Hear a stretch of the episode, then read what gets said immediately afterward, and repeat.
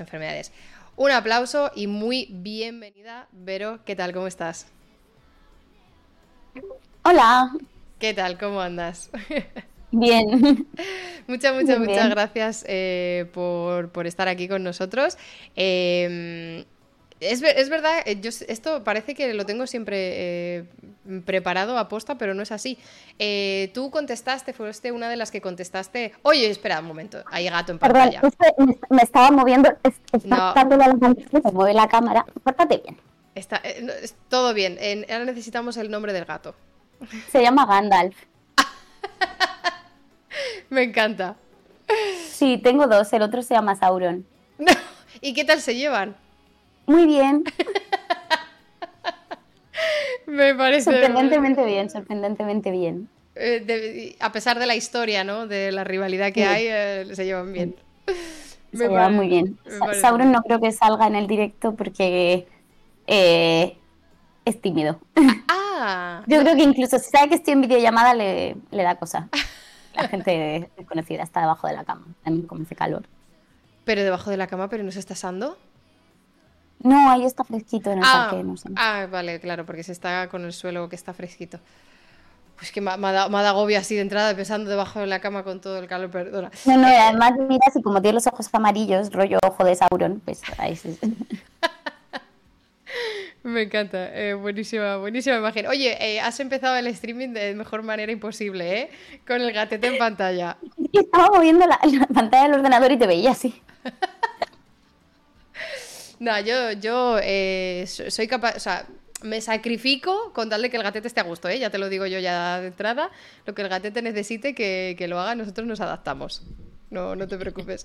Eh, bueno, estaba diciendo que muchísimas gracias por venir y que te fuiste una de las, eh, de las personas que me contactó cuando puse ese tweet en enero. Fijamos prácticamente también fecha más o menos hace mucho tiempo. Y, bueno, y, aquí estamos. Así que muchísimas, muchísimas gracias de nuevo por, por aceptar y por estar aquí. Primera pregunta. ¿Conoces Twitch? Eh un poco, o sea, no mucho. es la primera vez que estoy en Twitch. Ah, vale. Y yo creo que en Twitch solo había visto directos de Ibai. Ah, vale. espera, un momentito que me voy a bajar un pelín. Mi, de Twitch. Me voy a bajar un pelín mi micro.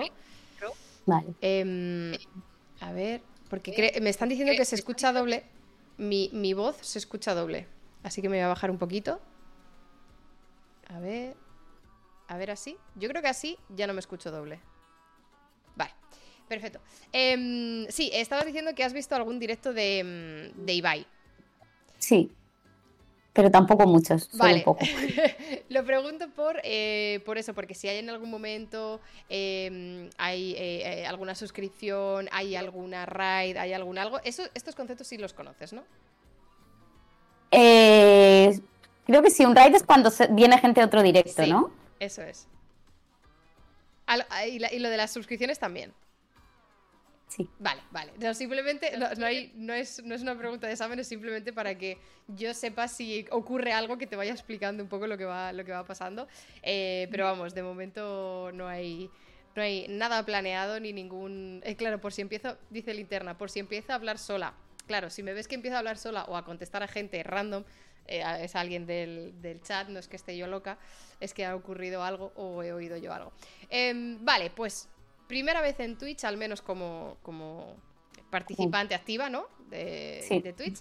Em, ¿Has visto o... Eh, bueno, eh, una pregunta un poco general, porque es verdad que lo que yo hago aquí en Twitch es un poco diferente, no es lo normal, o sea, el contenido mayoritario no es, no es lo que hacemos aquí, pero tú consumes algún tipo de divulgación científica en, otro, en otras redes, te gusta consumirlo, haces tu divulgación científica, eh, teniendo en cuenta que yo considero esto que estás haciendo hoy con nosotros como divulgación científica. Como divulgación científica.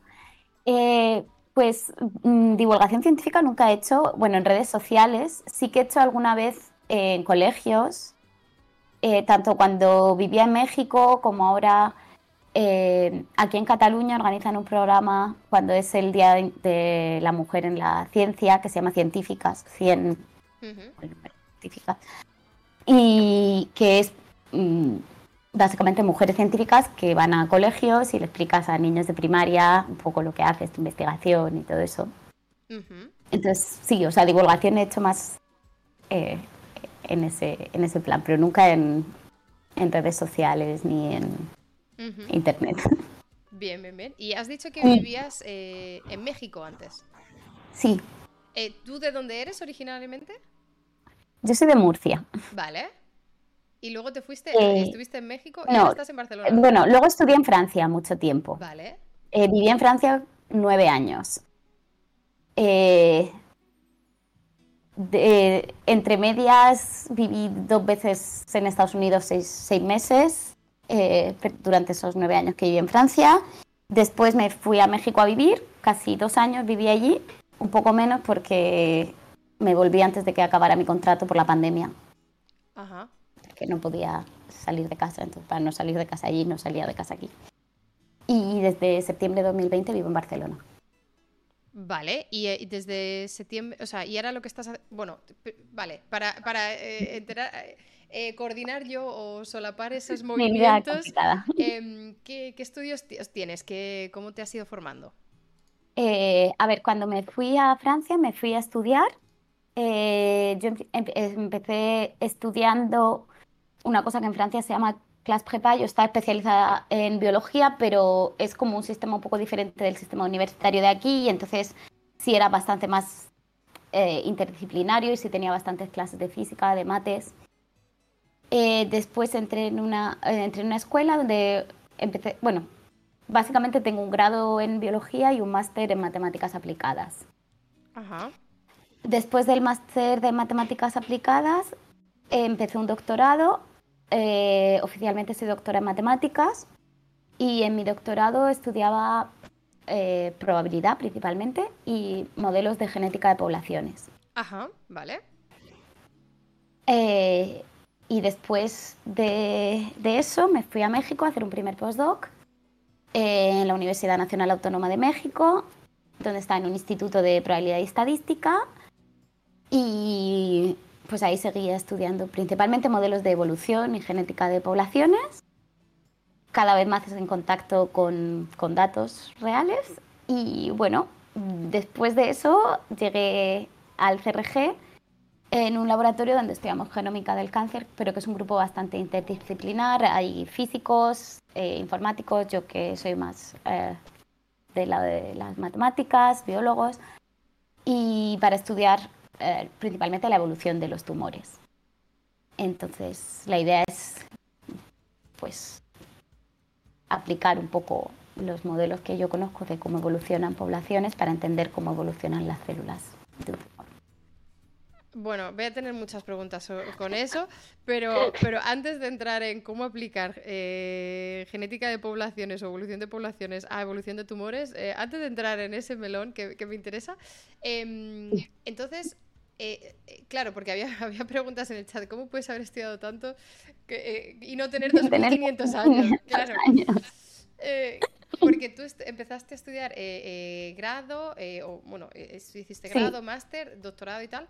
Em, yo no sé si los, doctorados en mates tienen una duración diferente eh, o, en concreto también depende muchas veces del país o de, los requisitos para hacer el doctorado. No sé cómo es el doctorado en mates. Eh, ¿Dónde hiciste el doctorado? En, París. En París. Vale. ¿Y, cómo es el doctorado en mates? En Francia los doctorados son tres años. Vale. Eh, bueno, el contrato doctoral estándar son tres años y en algunas disciplinas la gente lo suele alargar en, mates es difícil alargarlo, a no ser que tengas una excusa buena, pero normalmente no.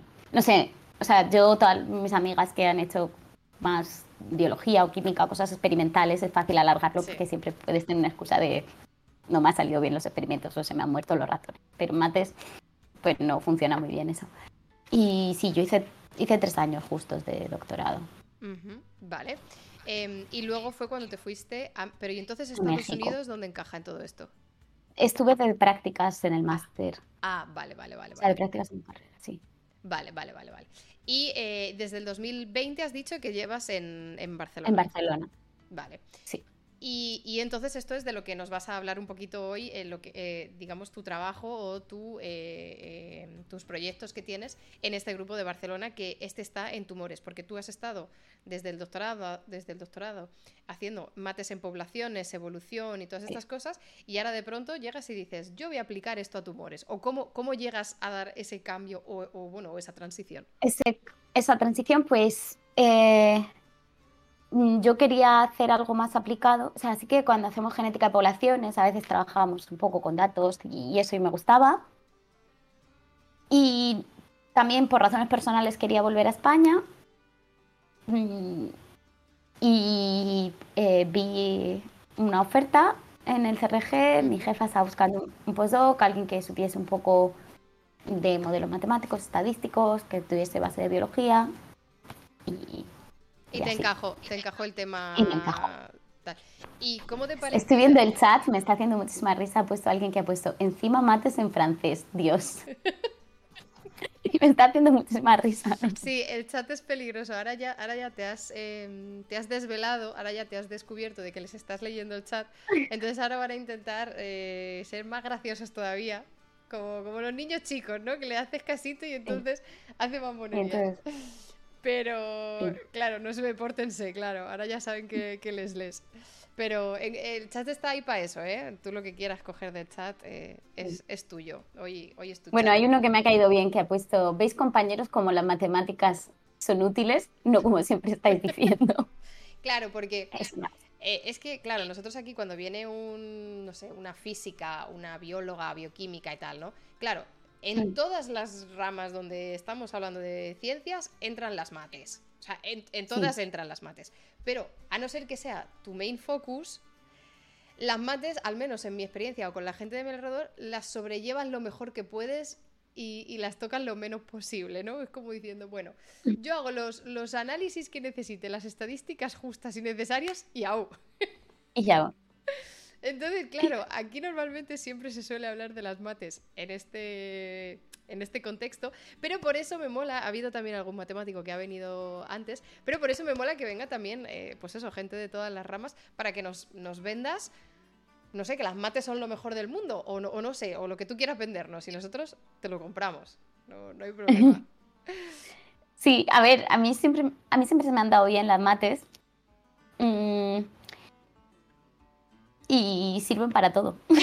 Están en todos sitios, te ayudan a entender todo y tienen muchas aplicaciones, no sé. Claro, pero es verdad. Muchas veces se enseñan mal y la gente les tiene manía. Eso te iba a decir. Eh, a veces creo que tiene una barrera de entrada muy alta o un enfoque mal enfocado, porque, porque... Un enfoque mal enfocado. Sí, eh, claro, o sea, eso está mal dicho. Un enfoque mal enfocado, pero sí, sí, sí, o sea, estoy de acuerdo contigo. No, también muchas veces es como que tienen como fama de ser difíciles. Y también una cosa que es que eh, hay cosas que te dicen de pequeño. Sí, yo sé, historia, te lo estudias y apruebas, pero es que las mates las tienes que entender. No, es que todo lo tienes que entender. O sea, que como que nos ha metido en la cabeza que para mm, ser que son que es una asignatura difícil y que tienes que ser listo para que se te den bien las mates. Y bueno, yo creo que como todo, ¿no? Cada uno tiene una inteligencia de una manera y hay gente que, tiene, que le cuesta menos y otra que me cuesta más. Y a mí siempre me han costado menos las matemáticas que las asignaturas que eran de, estudiar. Pero... Mm, o sea, de, estudiar, eh, claro, de estudiar, de, estudiar de memoria, quiero decir. Eso es, sí, de me, planto y desde el principio tema uno, taca, taca, taca, taca.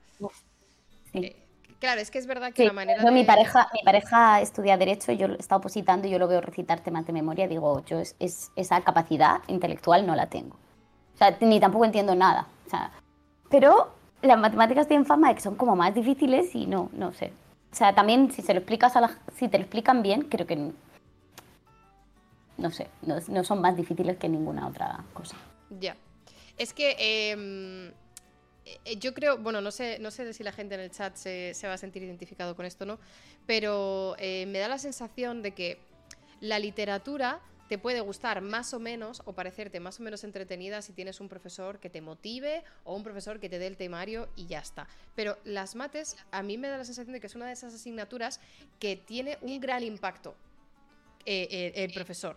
Cómo te lo plantee, cómo te, te proponga, cómo te haga todo esto. Y luego que es muy de, hacer tú por tu cuenta. Tienes tú que probar a hacer los ejercicios, tienes tú que probar a, o sea, currártelo. No basta con ir a clase, escuchar la historia y ya está. Tienes tú que currártelo. Y quizás a lo mejor eso también es algo que no se transmite cuando, cuando estás en el Insti, de las mates no basta con venir a clase y estudiarte las fórmulas. Tienes que echarte mm. tú horas a hacer ejercicios. ¿Cómo fue tu paso por instituto, bachiller eh, con, el tema mates? ¿Tenías claro que quería? Porque hiciste biología en, grado. Sí, no, no, yo no tenía para nada claro lo que quería hacer. De hecho, yo descubrí muy tarde lo que quería hacer. Sí que más en bachillerato sí sabía que quería hacer algo científico, pero antes no mucho, la verdad. O sea, y sí se me daban en general mejor las asignaturas, pues mates, física y eso. Y... ¿Y entraste en biología por... ¿Por qué? En Francia, porque, pues porque podía hacer todo. O sea, con, en el programa que yo estaba haciendo en Francia, los dos primeros años podía hacer como todas las asignaturas. Y sí, también me gusta mucho, en plan, o sea, la biología me interesa muchísimo entender cómo funciona y, eso.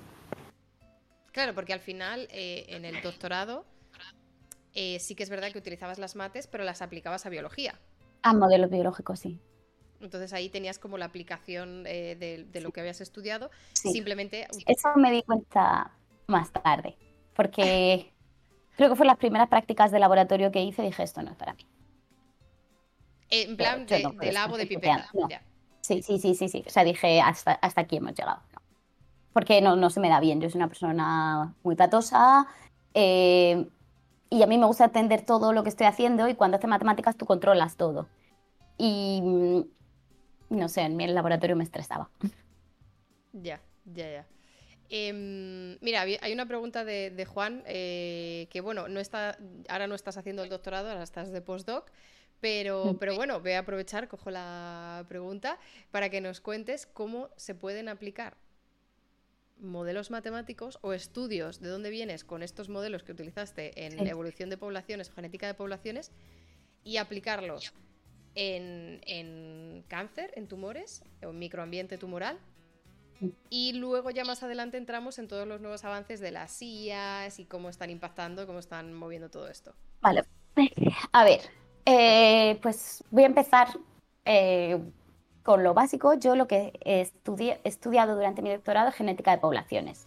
La genética de poblaciones lo que te dice es, estudia cómo evolucionan una población. Eh, la genética de poblaciones es un poco como la arqueología de la evolución.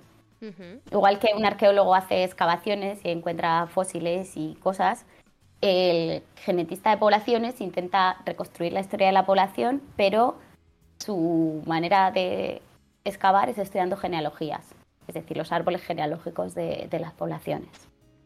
Vale. Eh, básicamente, en el ADN tenemos la información de la historia de cómo hemos evolucionado, por ejemplo, nosotros como seres humanos, pero esto aplica a cualquier especie que... Eh, y entonces, eh, para el problema la evolución es algo que ha pasado y que no se puede volver hacia atrás en el tiempo y la manera de ir hacia atrás en el tiempo es intentando entender la diversidad genética que hay hoy en día e intentar ver de dónde viene eso. Eh, por ejemplo, eh, según cómo sean de distintos los individuos de una población, si dos individuos son muy similares, pues quiere decir que tienen un ancestro común que es reciente mientras que si dos individuos de, una población son muy diferentes, están menos emparentados. Entonces, reconstruyendo esa, esa estructura de árbol genealógico, podemos aprender muchas cosas sobre cómo ha evolucionado una población. Vale, y esos eh, cambios. Eh, perdona, eh, tengo, tengo, ya como una primera pregunta así, un poco general. Em, ¿Cuál es la unidad de tiempo mínima que puedes medir con estos cambios? Es que una unidad de tiempo serían generaciones, realmente, porque en bacterias la evolución es súper rápida. De hecho, hay mucha gente que hace evolución experimental con bacterias porque una generación son, no sé, minutos. Sí. Sí, entonces más que en tiempo es en generaciones. Y la escala de tiempo, eh, pues, depende para qué, pero tiene que ser bastantes generaciones. Claro.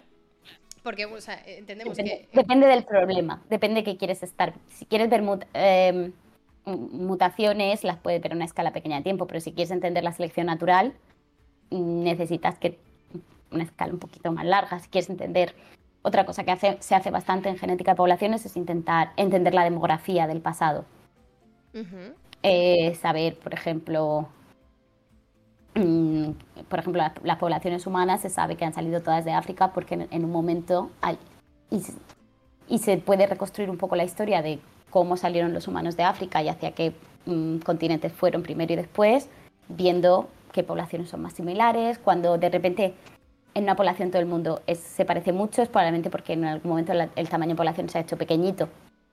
Si hay un, un bottleneck, eh, todos los individuos después estarán más emparentados. Entonces es patrones de diversidad genética que, te van, hay menos diversidad y eso te va a decir que la población ha sido más pequeña o más grande en el pasado.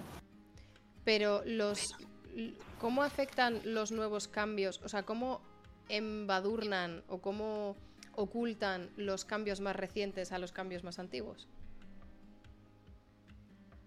Eh, generalmente, o sea, principalmente lo que nosotros eh, vemos como datos, la, mayoría del tiempo lo que intentamos modelar son las frecuencias alélicas. Una mutación reciente la tendrán pocos individuos en una población, una mutación que tienen muchos individuos en la población probablemente sea más antigua. No sé si eso está claro. Claro, o sea, mi pregunta es, claro, porque como van ocurriendo muchas variaciones, ¿no? Como va habiendo muchos, eh, eh, pues es lo que tú decías, cuello de botella, luego que se dispersan, eh, aquí hay una, demografía muy heterogénea, aquí más homogénea, en plan, y todo eso va sucediendo en el tiempo con las poblaciones, em, que hay, eh, no, sé hasta qué punto ahora, hoy en día, que quizás hay más mezcla, eh, más que antes, quizás ahora estos cambios se van diluyendo más, ¿no? O sea, ¿cómo, cómo, va, cómo afectan los cambios de ahora? A, ocultar los, quizás los cambios de antes, ¿no? Algo así era mi pregunta. Bueno, es que en, humanos en particular, normalmente eh, los datos que tenemos, por ejemplo, los datos que intentan eso, reconstruir mm, eh, la, o sea, la genealogía y la historia por continentes o por tal, se busca gente que tenga mm, generalmente cuatro o ocho abuelos en el continente. De hecho, las poblaciones que usamos como modelos, o sea, como más sencillas para intentar primero entender los modelos más sencillos, son generalmente los Yoruba de África, que son una tribu que es de las que más diversidad genética tiene y, que se piensa que se han mezclado muy poco con, otras poblaciones. O sea, más, más diversidad genética quiere decir menos mezcla. No, o sea, más diversidad no. Tienen más diversidad genética porque. Eh, ¿Cómo te lo explico? Porque lleva muchos años siendo la misma población y no ha sufrido ningún bottleneck. Eh, o sea, son como... Eh, son humanos, o sea, sí, es complicado de explicar eh, o sea, así. porque, pero... porque en esta población no se han seleccionado ciertas condiciones, ¿no? Sí, en parte sí. Sí, o no, o no, por ejemplo, los africanos tienen muchísima más diversidad genética que los europeos, porque los europeos salen de los africanos y solo heredan una parte de esa diversidad genética. Vale, vale, vale. Poblaciones más antiguas tienen en general más diversidad. Vale, y, y esos son, esos son los, las poblaciones que mejor estudiáis vosotros. Aunque mejor, yo en particular no, pero que son, por ejemplo, cuando tenemos un modelo sencillo y queremos ver un poco si fitea o si podemos eh, solo hacer inferencia solamente demográfica y todo eso, son como poblaciones que son, entre comillas, más sencillas. Vale, Vale, vale, entiendo. Em, y entonces, en estos modelos, o sea, ¿cómo generas un modelo para estudiar la dinámica de poblaciones o la evolución de poblaciones? O qué, En plan, eh, claro, en, en, IRL, ¿no? En tu día a día, ¿qué modelos matemáticos haces para obtener qué tipos de información? pues depende un poco del proyecto, de lo que queramos hacer. Por ejemplo, en, mi postdoctorado en, en México, una de las cosas que intentamos entender es cómo afecta mm, cómo afectan los bottlenecks demográficos. O sea, un bottleneck es cuando, o sea, de repente la población se hace pequeñita. O sea, si hay una catástrofe natural y de repente eh, tienes muchos individuos, de repente hay alguna catástrofe, algo, tienes muchos menos. Y. Em, entonces, bueno, ahora ya, ahora lo que hago aquí en Barcelona es un poco diferente porque hago más análisis de datos que formular yo los modelos. Pero como lo hacíamos en real life, eh, tanto en mi doctorado como en México, eh, pues quiero estudiar esto. Bueno, pues qué suposiciones podemos hacer, ¿Qué, cómo podemos hacer un simplificar. Al final un modelo matemático es simplificar la realidad de una manera que tú puedas entenderla. No, en plan, sí, obviamente, por ejemplo, la evolución siempre va a ser muy complicada porque hay 10.000 factores que... Pero si yo quiero entender solo uno, pues voy a intentar formular un modelo sencillo que, que pueda representar las propiedades que a mí me interesan. Y entonces eh, en la pizarra, escribimos cosas, tenemos ideas y luego demostramos teoremas. Pero, por ejemplo, o sea, una pregunta puede ser, eh, me gustaría saber si el gen de la intolerancia a la lactosa es más común en tal población o en tal población, por ejemplo, ¿no? O, cuándo se ha perdido. ¿Cuándo se ha eh, perdido? O, por ejemplo, el gen de la intolerancia a la lactosa es un modelo bastante clásico para entender la selección natural, porque se piensa que, eh, ha estado favorecido por, la selección natural. Y, eh, espera, he perdido el hilo de lo que te estaba intentando eh, contestar. Eh, estaba preguntando sí, si, ¿cómo, sabemos? sí. ¿cómo, se, ¿Cómo se testea o cómo se analiza si el gen de la lactosa ha sido seleccionado por, por la evolución o no? Claro, pues mm, hay, muchos modelos que han intentado demostrar eso, o sea, es, como de los ejemplos de, de, libro de texto de cosas que un montón de gente ha estudiado. Y principalmente es eh, porque si tú miras la frecuencia, o sea, la proporción de gente que tiene ese gen, o sea, el gen de tolerancia a la lactosa, que realmente, o sea, el, lo que tienen la mayoría de los mamíferos son intolerantes a la lactosa en la edad adulta. Porque la, o sea, la lactosa para digerirla necesitas una enzima, que es la lactasa, que es muy útil cuando tú eres un bebé y, y mamas, pero para el resto de animales pues es una pérdida de energía seguir produciendo esa enzima cuando son adultos. Entonces, se sabe que según esa, si tú ves humanos de África, de Europa, de Asia, de América, que la proporción de gente que es tolerante a la lactosa es, distinta. y, y, en las zonas donde es más frecuente suelen ser las zonas donde primero se, mm, se descubrió la ganadería y empezaron pues la gente por alguna razón a tomar leche en, la edad adulta. Entonces pues eso lo demuestras así como eh, cualquier modelo, si tú intentas simular por ejemplo un modelo neutro, es muy poco probable que, que, esa mutación alcanzase las frecuencias tan altas que, que ha alcanzado sin selección natural. Claro, en plan, si, fuera por random, si fuera por puro. Si fuera por random. Esta probabilidad o por, tal, eh, tendrían que ser la misma proporción de este gen en todas las poblaciones de humanos. Claro. Y en los africanos, por ejemplo, tendrían mucho más, cuando no, no es así. En cambio, en, en las poblaciones que descienden de los primeros agricultores, hay mucha más gente que es tolerante a la lactosa y ese mucho más no se puede explicar por random, como tú dices. O sea, principalmente en genética de poblaciones, lo que hacemos mucho es considerar primero el modelo más sencillo, es si todo ocurre random. Es decir, ¿qué pasa en una población si yo tengo, mm, yo qué sé, n individuos, mil o diez mil o millones, y eh, todos eligen un, un partner. No sé Eh, hablar una, español. una pareja. Una pareja aleatoria y pues obviamente las frecuencias aléricas cambian, habrá mutaciones que, que desaparezcan simplemente porque por mala suerte esta, esta mutación la tenían pocos individuos y no, se han, no han tenido hijos. Y habrá otras que estén en familias que tienen muchos hijos Ujú, y sus frecuencias aumenten más. Entonces se sabe que solo por random las poblaciones sí evolucionan, Ya. pero evolucionan despacio. Entonces eso te da como el- en general el modelo, eh, Base, ¿no? un modelo neutro, modelo base.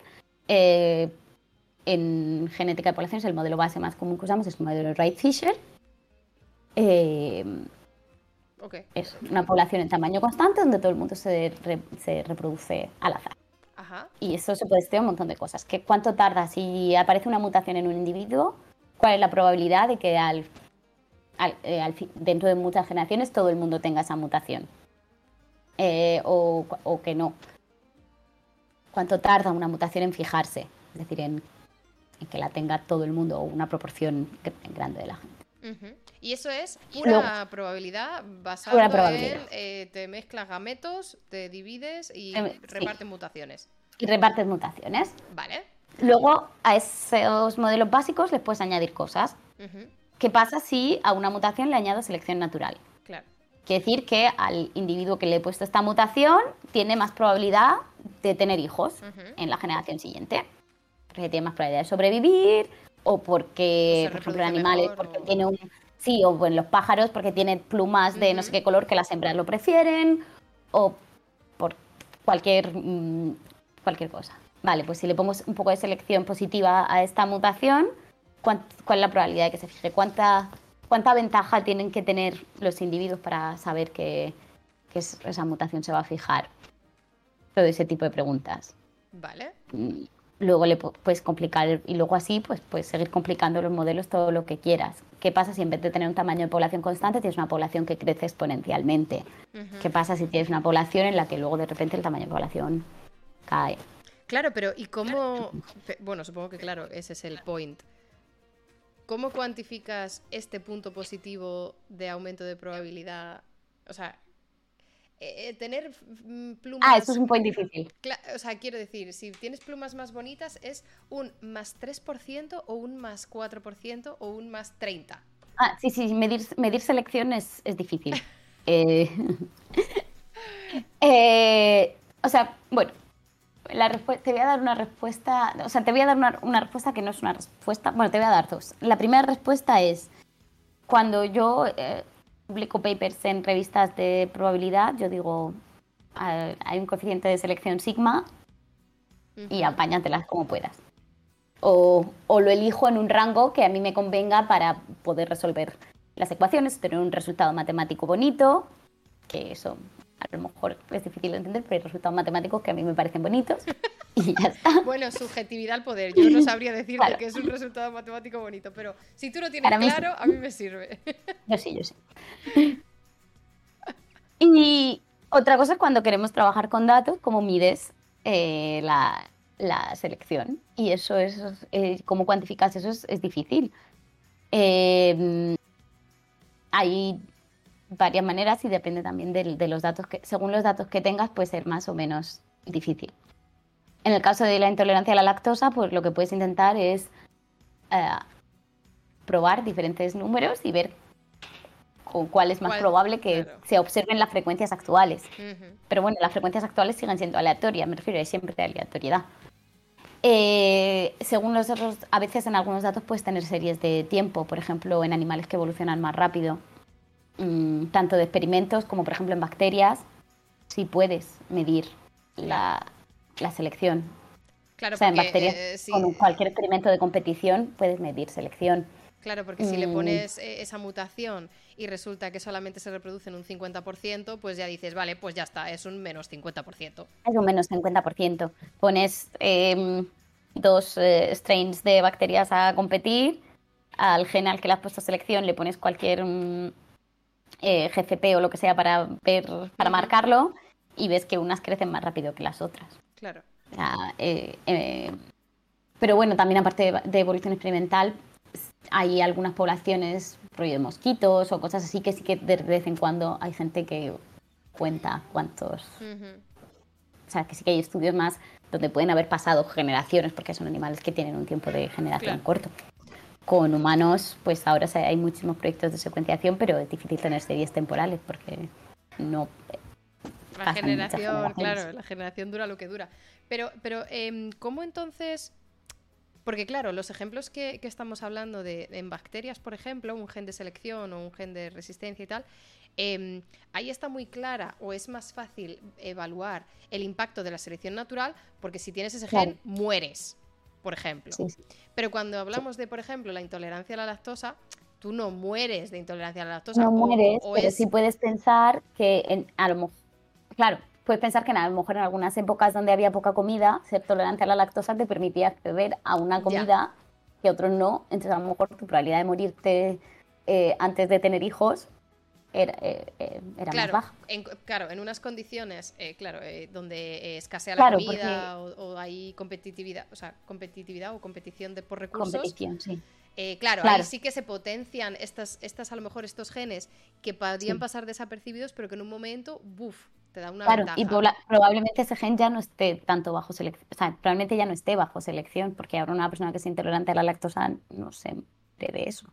Ya. O por lo menos en la mayoría de, en los países desarrollados seguro que no. Claro. Entonces, claro, la selección natural también es algo que, pues, o sea, es, hay selección en un, en un, eh, en un medio, en un ambiente. Y el, el ambiente que había antes no es el que hay ahora. Probablemente ese gen ya no esté bajo, bajo selección. Vale, entonces, eh, los genes de supervivencia, ok, los genes relacionados con eh, generar descendencia, ¿no? Eh, ritos de cortejo y todos estos, ok, eso está claro. Los genes que en principio quizás no pueden ser muy determinantes, pero que en unas condiciones, en un contexto determinado, vuelven a ser vitales para asegurar tu supervivencia, ok. ¿Y todos los restos de genes? ¿Cómo, cómo estudias pues esos genes que... A ver, la verdad es que... Quizás no. Se cree que gran parte del genoma humano evoluciona de manera neutra. Bueno, primero porque gran parte del genoma humano no son genes, son secuencias regulatorias o secuencias que no sabemos lo que hacen y todo eso se piensa que en parte evoluciona de, manera neutra. Eh, pero volvemos a los genes que, o sea, los más genes que pueden estar bajo selección, pues los genes que te protejan contra enfermedades. Claro. Por ejemplo, sí. Sistema inmunitario, se me ocurre, por ejemplo. Claro.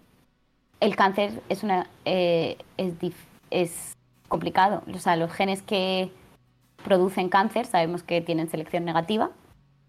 Los que hacen que seas tengas mucha probabilidad de tener cáncer eh, en niños o en jóvenes pero los genes que causan el cáncer eh, eh, en la edad adulta o los genes que causan el Alzheimer y todo eso no están bajo selección, porque son enfermedades que ocurren después de, la edad reproductiva. Ah, pero entonces, ¿cómo estudias esos genes cuando no afectan directamente a la capacidad reproductiva, pero sí a la supervivencia? Pero no a la descendencia.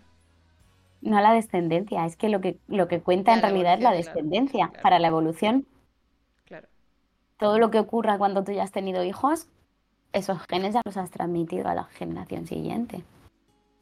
¿Y bueno. Eh, eh, sí. dime, dime. Pero claro, porque estábamos hablando todo el rato de genética de poblaciones con el efecto de la evolución. Pero ¿cómo haces genética de poblaciones en genes que en principio la evolución no los selecciona?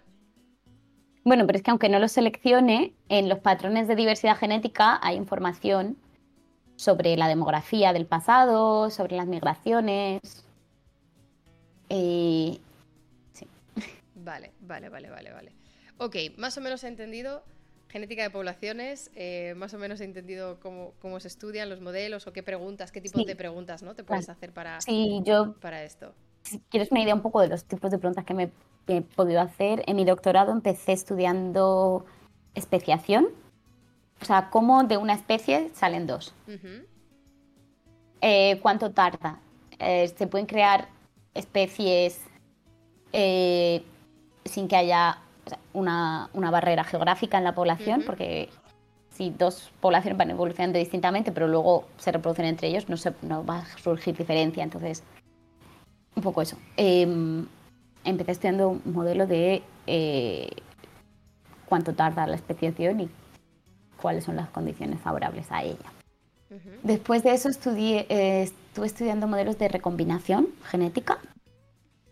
Mm, no sé si hace falta que explique eso porque yo sé que tú has hecho biología, pero básicamente... Yo creo que sí, la una, una, explicación breve yo creo para quien no, quien no lo tenga eh, está bien. Sí, la recombinación es eh, en, en, las especies como los humanos, que tenemos dos copias de cada cromosoma, normalmente le damos pues del, cromosoma, del cromosoma que sea el cromosoma 1, uno de tu padre y uno de tu madre. Que tu madre a la vez tenía uno de tu abuela y uno de tu abuelo. Entonces has dado uno de esos dos al azar. Pero a veces eh, cuando se forman los gametos, eh, tú le pasas a tu hijo, en vez de pasarle directamente uno de tus dos cromosomas, le pasas uno que es una mezcla, se, como que se cruzan, se intercambian, y entonces a lo mejor en vez de pasarle a mi hijo el la copia que tengo de mi madre, pues le paso un cromosoma que es un, tiene un trozo del de mi padre y un trozo del de mi madre. ¿Está claro eso? no sé si. Yo creo que sí. Eh, esto es un, proceso, que, un proceso que además eh, en el contexto en el que estamos hablando, te asegura la variabilidad genética. Eh, meter más variabilidad genética, esto normalmente es eh, tirar más veces el dado del éxito evolutivo, ¿no? Es como jugar más cartas, jugar a, más, a más números en la ruleta. Sí, claro. Vale. Y pues empecé estudiando un modelo muy teórico de cuántos ancestros han contribuido a un cromosoma tuyo. O sea, si, si yo cojo ahora mismo tu cromosoma, ¿el cromosoma tuyo? ADN de cuántos ancestros hay ahí. Oh, vale, vale, claro, porque vas analizando las recombinaciones de padre o madre y que de a su vez de... Ah, qué interesante. Y de eso, bueno, teníamos resultados, pero no, o sea, complicados de, explicar, ¿no? O sea, cómo caracterizar cómo de grande es un fragmento de recombinación, eh, o sea, un fragmento, sí. Y, entonces luego ese modelo o una versión un poco más sencilla la utilicé con un colaborador en un, para estudiar eh, hibridación. Es decir, él tenía, el proyecto empezó porque él tenía unos datos de unos peces de un lago de Alemania es, un colaborador alemán, y quería saber desde cuándo se hibridan esos peces. Que sabe, sabe que hay una especie que son híbridos, que resisten mejor en lagos que tienen contaminación y querían saber desde cuándo está ocurriendo esa hibridación. Entonces lo que hicimos es que con los datos de secuenciación de esos peces híbridos se puede mapear qué trocitos de cromosoma son de una especie original o de la otra. Y contando cuántos segmentos hay y cómo son de largos, conseguíamos datar, o sea, saber desde hace cuántos años se hibridan esos peces. Y luego, bueno, eh, lo aplicamos en el paper a más datos de árboles y de levaduras y de cosas. Ah, o sea, hiciste como ese, pero también... Hicimos el modelo, ah. hicimos el modelo y luego lo aplicamos a varios datos que, ya existían. Eh, pero, pero, pero, ¿y cómo? O sea, creo que todavía no consigo entender en plan de que tú desarrolles un modelo en una especie y en, para una pregunta en concreto y luego eso lo puedes aplicar a, en otras cosas. Sí, porque al final cuentas cosas que están en todas las especies, cuentan números de mutaciones o cuentas eventos de recombinación. Y obviamente esos modelos dependen de unos parámetros como del tamaño de población o cosas así que luego pues tú cuando o sea, te, tienes una formulita es como cuando en el colegio tienes problemas de física y el profesor para en el examen te pone el mismo problema con otros con otros números diferentes para que lo apliques otra vez la misma fórmula. Pues yo encuentro la fórmula y luego les meto otros números. Vale, vale, vale, vale, vale, vale. Em, vale, entonces estudiaste eh, especiación, eh, recombinación, em, eh, ¿alguna otra aplicación de dinámica de evolución de especies o dinámica de poblaciones? ¿Qué más he hecho? Pues luego, eh, eso, en, en México em, la mayoría de mi proyecto fue desarrollar un modelo de evolución con bottlenecks, con estos cuellos de botella demográficos. Y de ahí salió un paper teórico y mm, todavía nunca lo hemos aplicado eso eh, a, a datos reales. Está, está en proceso. Eh, pues porque estudiamos cosas, propiedades del modelo, pero que eran difíciles de medir en datos. Y luego al Ajá. final tuvimos el resultado que sí que era sobre cosas que son, se pueden medir en, en los datos. Y tengo una estudiante, tenemos eh, mi eh, Arno, que era mi jefe cuando estaba en México, tiene ahora una, una estudiante intentando, Aplicar el intentando hacer modelo. eso. Ujú. Sí. También he trabajado un poquito con datos de evolución experimental de unos co- colaboradores que teníamos de- del Instituto de Ciencias Genómicas de la UNAM en Cuernavaca y en México, que ellos tenían, eh, llegaron con una pregunta muy concreta y un día en un congreso así eh, nos, nos dicen, eh, tengo un, ellos estudiaban plásmidos que dan resistencia a antibióticos. Y sabes que hay plásmidos que las bacterias se los pueden pasar de una a otra Sí. y hay otros que no, que solo los heredan de su madre y no se pueden transferir. Y ese no se puede transferir y llegaron y dijeron, quiero saber por qué mi plásmido, todas las bacterias tienen 14 copias de ese plásmido. Y no tienen más, ni tienen menos, siempre tienen 14. ¿Por qué 14? Ok. Y, y entonces inten- intentamos entender por qué tenían 14 copias. Tú sabes, entonces fuimos escribiendo ecuaciones. Sabes que el plásmido, mm, te- si, si hay antibiótico, te da una ventaja, porque las bacterias con ese plásmido no se mueren en presencia de antibiótico. Sí, Pero si no hay antibiótico, tener el plásmido te cuesta, claro. eh, no porque lo tienes que replicar, o sea, te cuesta energía. Porque lo tienes que, que replicar a cada división celular, tienen que replicar, que hacer copias de todos los plásmidos, entonces eso cuesta tiempo y cuesta energía, entonces si no hay antibiótico puede ser una desventaja tener el, el Ujú. plásmido, pero si hay antibiótico te da ventaja. Y, y, y en es- esos plásmidos, por lo menos ellos que los llevan estudiando tiempo, no hay ningún mecanismo que, que regule cuando se divide una célula de esos 14 plásmidos, cuántos van a una hija y cuántos van a la otra. Ok. Pero si una hereda uno y la otra 13, la que ha heredado uno hará, tre- hará- lo copiará muchas veces hasta tener 14, porque siempre tenían 14. Ok. Entonces, ¿qué pasa? Que a veces lo puedes perder, porque si le das 14 copias a un hijo y 0 al, al otro, en promedio le vas a dar 7 y 7, pero a veces le vas a dar 0 y 14, y entonces ahí esa pues no tendrá resistencia a los antibióticos. Entonces, eh, pues eso, estuvimos eh, pues haciendo cálculos. Eh, ellos hicieron un, es- un experimento para medir el coste del plásmido, o sea, cuánta selección negativa tiene el plásmido si no hay antibiótico, eh, cuánta selección positiva, Positiva. tiene en presencia de antibiótico. Y metimos todos los numeritos y en efecto te salía que mm, el número óptimo de plásmidos no se podía, no era 14 exactamente, pero estaba ahí ahí. Entre 13 y 15 plásmidos era como una cantidad buena para no perderlo muy a menudo y no, Y pero no no gastar gastar, de demasiada más. energía en O, sea, el, el- el número de plásmidos óptimo para tú sobrevivir y asegurarte que tu descendencia sobreviva, pero no cargártela a coste innecesario de producir plásmido cuando no lo necesita, es 14. no exactamente 14, pero era como Bueno, entre, mm, 13 y 15. Por ahí. Entonces, si, si, si supones que las bacterias en su evolución han tenido... No han, sea, si supones que han estado expuestas a antibiótico de manera constante todo el tiempo, no. Claro. Y si nunca han visto antibiótico en su evolución, tampoco, Tampoco. porque entonces Claro. mejor no tener. Pero si asumes que han visto antibiótico más o menos de vez en cuando, en una frecuencia que nos parecía más o menos realista, sí te sale que esa es- eres una cantidad buena de, de plásmido. Hostia, pero eso es como. Fue un proyecto súper divertido porque Mola un para puñado. mí es como, sí, mi manera más guay de hacer ciencia es que llega alguien, un día te estás tomando una cerveza, te haga una pregunta, oye, es que tengo estos plásmidos, ¿qué les pasa esto? ¿Vosotros que sabéis hacer mates no nos podéis ayudar con un, con un modelo? Sí, claro, y ese día, eh, allí en el Centro de Ciencias Genómicas de la UNAM, que es un sitio chulísimo en Cuernavaca, con una terraza enorme y se- que se puede escribir en las mesas, pues en la mesa, así con nuestra cerveza empezamos a escribir mira, podemos hacer esto y esto. Y creo que es el paper más divertido que, he tenido nunca.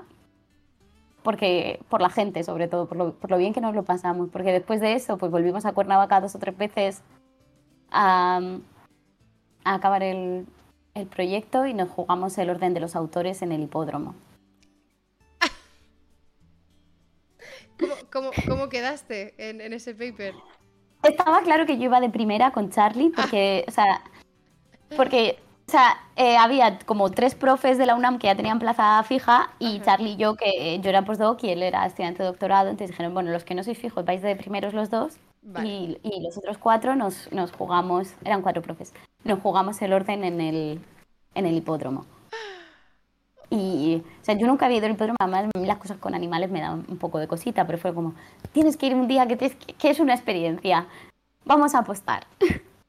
Eh, es un poco permíteme que te lo diga, pero que una persona con un doctorado en mates vaya a apostar, a mí me suena un poco contradictorio.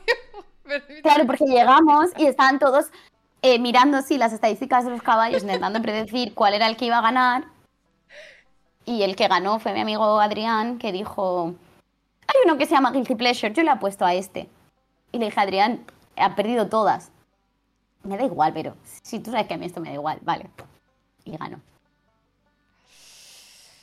Eh, gente, no, no apuesten, no vayan a casinos. vale, es claro, mira, eso te iba a decir. Este tipo de, mm, proyectos, este tipo de, cosas me flipan porque es una pregunta súper random de por qué mis bacterias tienen 14 plásmidos y no 23, mm. o no 5 y otra 23. O sea, todas tienen 14. Em, y, la verdad que me parece flipante que con unos modelos y ahí unas cuentas eh, seas capaz de calcular en qué condiciones y, y, por qué es claro, o sea, si fuera otro plásmido, tendrías que ajustar a lo mejor el, coeficiente de Claro, porque ahí está, claro. Claro, ahí estaba Charlie que midió em, cómo crecían sus bacterias en diferentes con diferentes condiciones de, de concentraciones de antibiótico y nos supo decir el coste en función de la, concentración de antibiótico es esto. Claro. Sí, eso yo eso, claro, yo eso no sé hacerlo, pero eh, me rodeo de gente que... Bueno, pero así salen proyectos interdisciplinares. Eh, sí, eso para mí es lo más guay. Es, son eh, puede ser que sea el proyecto que mejor me lo he pasado haciendo, haciendo ciencia. Qué guay, qué guay.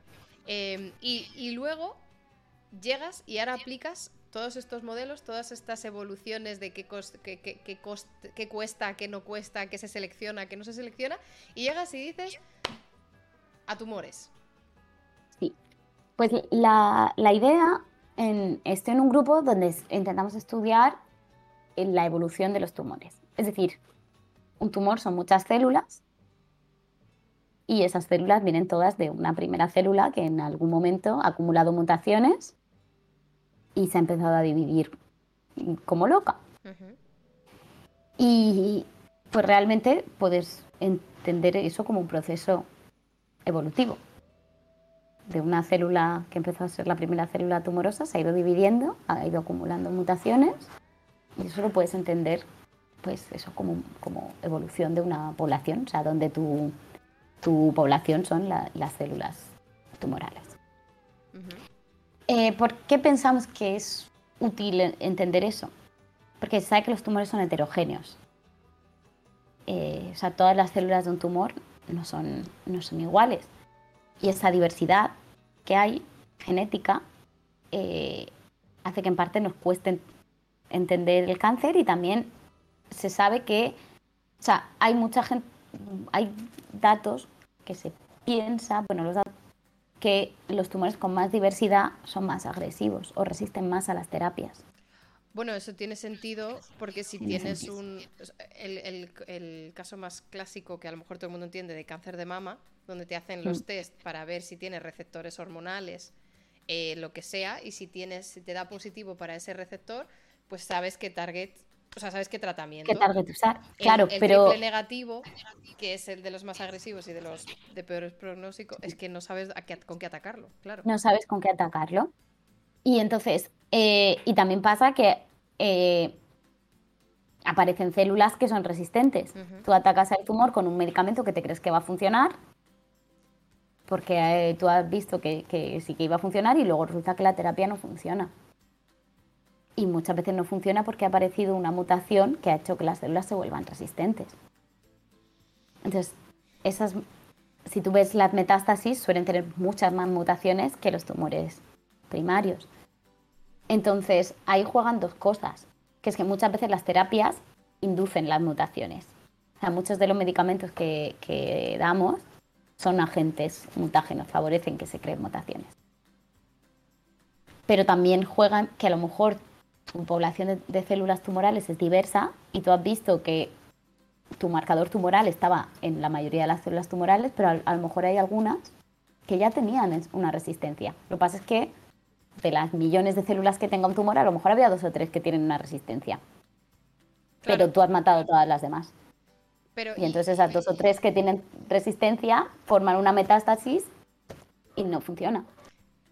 Claro, esto es un poco como las eh, superbacterias, ¿no? Como las bacterias resistentes a antibióticos, que cuando tú tienes una población de un 90% sensible y un 10% resistente y tú la atacas con un antibiótico, matas el 90% de la población, que es como mm. chachi, o sea, por ese lado bien, pero por el lado malo has purificado tu población de bacterias con las resistentes. Cuando luego esas resistentes digan, ahora tengo todo este campo para mí sola, pues mm.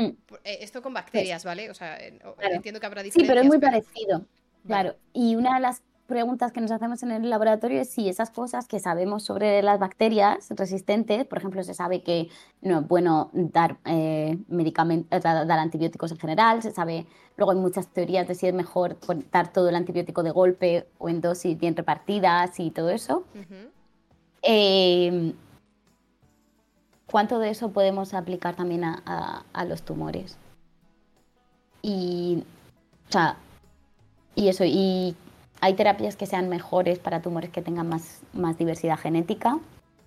Ese es el tipo de preguntas que nos, que nos hacemos. También entender la diversidad genética en los tumores es importante para entender cosas como la, inmunoterapia. La, inmunoterapia, para quien no lo sepa, es tratar un tumor, eh, básicamente, en vez de matándolo, eh, ayudando a tu sistema inmune a que lo mate. Y para entender las inmunoterapias, entender la heterogeneidad tumoral. O sea, la heterogeneidad tumoral, a lo que me refiero es a cuántas mutaciones, cómo de diferentes son tu población de células tumorales. Y eso lo haces eh, con, una biopsia. Sí. Eh, sí, se secuencian. Yo, yo ahora mismo los modelos que trabajo o, los, los análisis que hago son con bases de datos públicas. Es decir, yo trabajo con proyectos de secuenciación internacionales donde se han tomado biopsias a muchos pacientes y se han secuenciado esas, esas biopsias. Vale. Em, eh, una cosita. Es que dicen que estoy muy yo más baja que tú, eh, pero ah. eh, es que yo me he bajado un poquito porque no sé por qué, qué, interferencia me. A veces me oigo doble cuando hablo muy alto. Entonces me he bajado yo. No, es que no sé, no sé por qué me, oigo doble, porque estás con cascos. O sea, no sé de dónde me, oigo el retorno. Pues no lo sé, porque yo estoy con cascos. A ver, ahora tú, o sea, yo ahora no me estoy oyendo doble. Tú me oyes bien. Yo te oigo bien. Y si me subo a tope, tú sigues oyéndome bien. Creo que sí, a ver, habla. Vale, sí. Yo te oigo bien. En el Discord se te oye bien. Vale. Pero yo el, el Twitch lo tengo silenciado. Sí, es que a veces. A veces entra un doble, pero ya no se me oye doble. Bueno, sí que eh, la gente del chat. se oye bien. Ahora sí se escucha. Vale, perfecto. Eh, si se vuelve a oír doble, como no sé muy bien por qué es, que avise la gente del chat y si se puede se, vuelve a, solucionar. Em, vale, entonces tú eh, utilizas datos de centros donde cogen biopsias y hacen diagnósticos de pacientes. ¿Qué tipos de cáncer eh, eh, tratas o da igual? Es todo. Todo. O sea, bueno, intentamos estudiarlos todos y luego cuando podemos sacar alguna conclusión, eh, igual para algunas cosas nos centramos más en hacer una conclusión sobre un tipo de tumores, pero en general los intentamos estudiar todos. ¿Y estudias, em, tienes oportunidad de ver la misma persona eh, en diferentes estadios?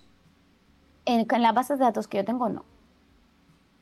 Em, de hecho, sí, para eso necesitaríamos un estudio. Trabajar con clínicos y es un estudio y ahora mismo en el, en el laboratorio en el que estoy eh, no, no, es lo que, no es lo que estamos haciendo. Eh, lo que intentamos hacer es analizar bases de datos que son públicas, que lo bueno es que tienen muchísimos eh, pacientes. O sea, yo tengo datos de genomas completos de no sé, puede que 20 o 30 mil pacientes, otros 10 mil más de exomas y bueno, de diferentes bases de datos que utilizamos. La mayoría son, bueno, está el PICO, que es el Pan Cancer Atlas of Whole Genomes, que es un proyecto internacional donde tienes, eh, han participado centros de, de, muchos países. Ahora estamos intentando trabajar con datos de, de Genomics England, que es bueno, Inglaterra ha hecho últimamente unos esfuerzos muy grandes de secuenciación, tanto de individuos sanos como de individuos enfermos, como de, tumores. Y eso, esos son el tipo de datos que, utilizamos. Entonces, los datos que yo analizo es alguien ha tomado una biopsia y normalmente los datos que intentamos trabajar, porque son los que más hay y son los más fáciles de obtener, son datos de bulk sequencing. Bulk sequencing quiere decir que tú tomas la biopsia, mezclas todas las células, sacas, extraes el ADN y se lo das todo al secuenciador.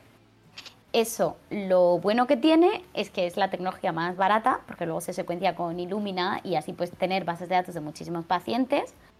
Lo malo que tiene es que no sabes qué mutaciones están en cada célula o cosas así porque están todas mezcladas y que también eh, son datos que son ruidosos, porque por ejemplo, el, eh, no todos los sitios del genoma los lees la misma cantidad de veces. Algunos los lees 10 veces y otros 50. Entonces, hay todo eso ahí como ruido. Pero son los datos que son baratos de obtener y que nos interesa analizar porque cuanta más información podamos extraer de ahí, eh, pues mejor, porque hay más, más pacientes. Claro. También, ah, o sea, idealmente también hay técnicas mm, mejores como single cell sequencing, que es secuenciar las células una por una. Y con eso, o sea, yo no trabajo en particular con esos datos, pero sí que hay gente que, que los estudia y puede sacar el árbol genealógico de las células de un tumor y ver si, si secuencias células de un lado y de otro del tumor, que, son diferentes. Y, y todo eso, hay gente que hace cosas muy, muy, muy chulas con eso y puede reconstruir la genealogía del tumor y ver que la mitad del tumor tiene una mutación, que la otra mitad no y todo eso. Nosotros lo que intentamos es extraer la máxima información de los datos de bulk sequencing. ¿Por qué? Pues porque al final eh, es mucho más realista pensar que como herramienta de diagnóstico en un futuro eh, secuenciar con bulk sequencing eh, a todos los pacientes de un hospital pues podría llegar a ser factible, pero single cell pues necesita un trabajo para extraer las células y todo eso que pues está guay para tener unos cuantos tumores para investigación, pero que para usarlo como, como rutina, como diagnóstico, como rutina, eh, no puede funcionar. Vale. Y así que me peleo con los datos de bulk sequencing y, y eso. ¿Y, qué tipo de...? Mm, claro, porque como has dicho que es bulk sequencing, es en plan todo el trozo de biopsia triturado y, y triturado, extraen el ADN y todo eso se secuencia. ¿Y qué tipo de... Porque claro, em, e, entiendo el tipo de información que puedes sacar cuando es de single cell, porque tienes este mapa, ¿no? Tienes este mapa del tumor, donde tienes los que más se parecen, supongo, más juntitos y tal. Entonces, em, te puede dar una idea de, pues eso, de cómo va evolucionando o a lo mejor de dónde empezó el tumor, qué, cuál era el punto de origen de tumor y, hacia dónde se está expandiendo, ¿no? O para entender también pues eso, eh, eh, la dinámica de un tumor, cómo, cómo, le van afectando, si hay vasos mm. sanguíneos, si se eh, si muta más rápido o si muta más tal, ¿no? entiendo que hay, pero cuando tú lo estudias en bulk, cuando lo estudias así en grosso, ¿qué tipo de información obtienes? Vale, pues me voy a contar tres tipos de cosas que, que podemos hacer y en las que se centra el grupo en el que estoy. Una es medir selección. Lo que estábamos hablando de la selección natural antes, intentar detectar genes que están bajo selección en el tumor. Eh, ¿Cómo vemos eso? Una de las maneras de verlo es contando la cantidad de mutaciones sinónimas y no sinónimas. a ver, para, para quien no sepa mucho de genética, el código genético es lo que dice cómo se pasa del ADN a las proteínas. Y se lee por palabras de tres letras. O sea, el ADN tiene cuatro letras que son A, T, C y G. Y para fabricar proteínas las van leyendo de tres en tres. Entonces, a lo mejor ATC es un aminoácido, TCA es otro aminoácido y así vas fabricando los, las proteínas. En ese mm, vocabulario de palabras de tres letras hay sinónimos. Es decir, que a lo mejor hay un codón ATC y ATG significan el mismo aminoácido. Entonces, si tienes una mutación que te cambie de esa C a esa G en esa posición, te da igual, entre comillas, no hace nada porque no te va a cambiar de aminoácido. ¿Vale? Vale.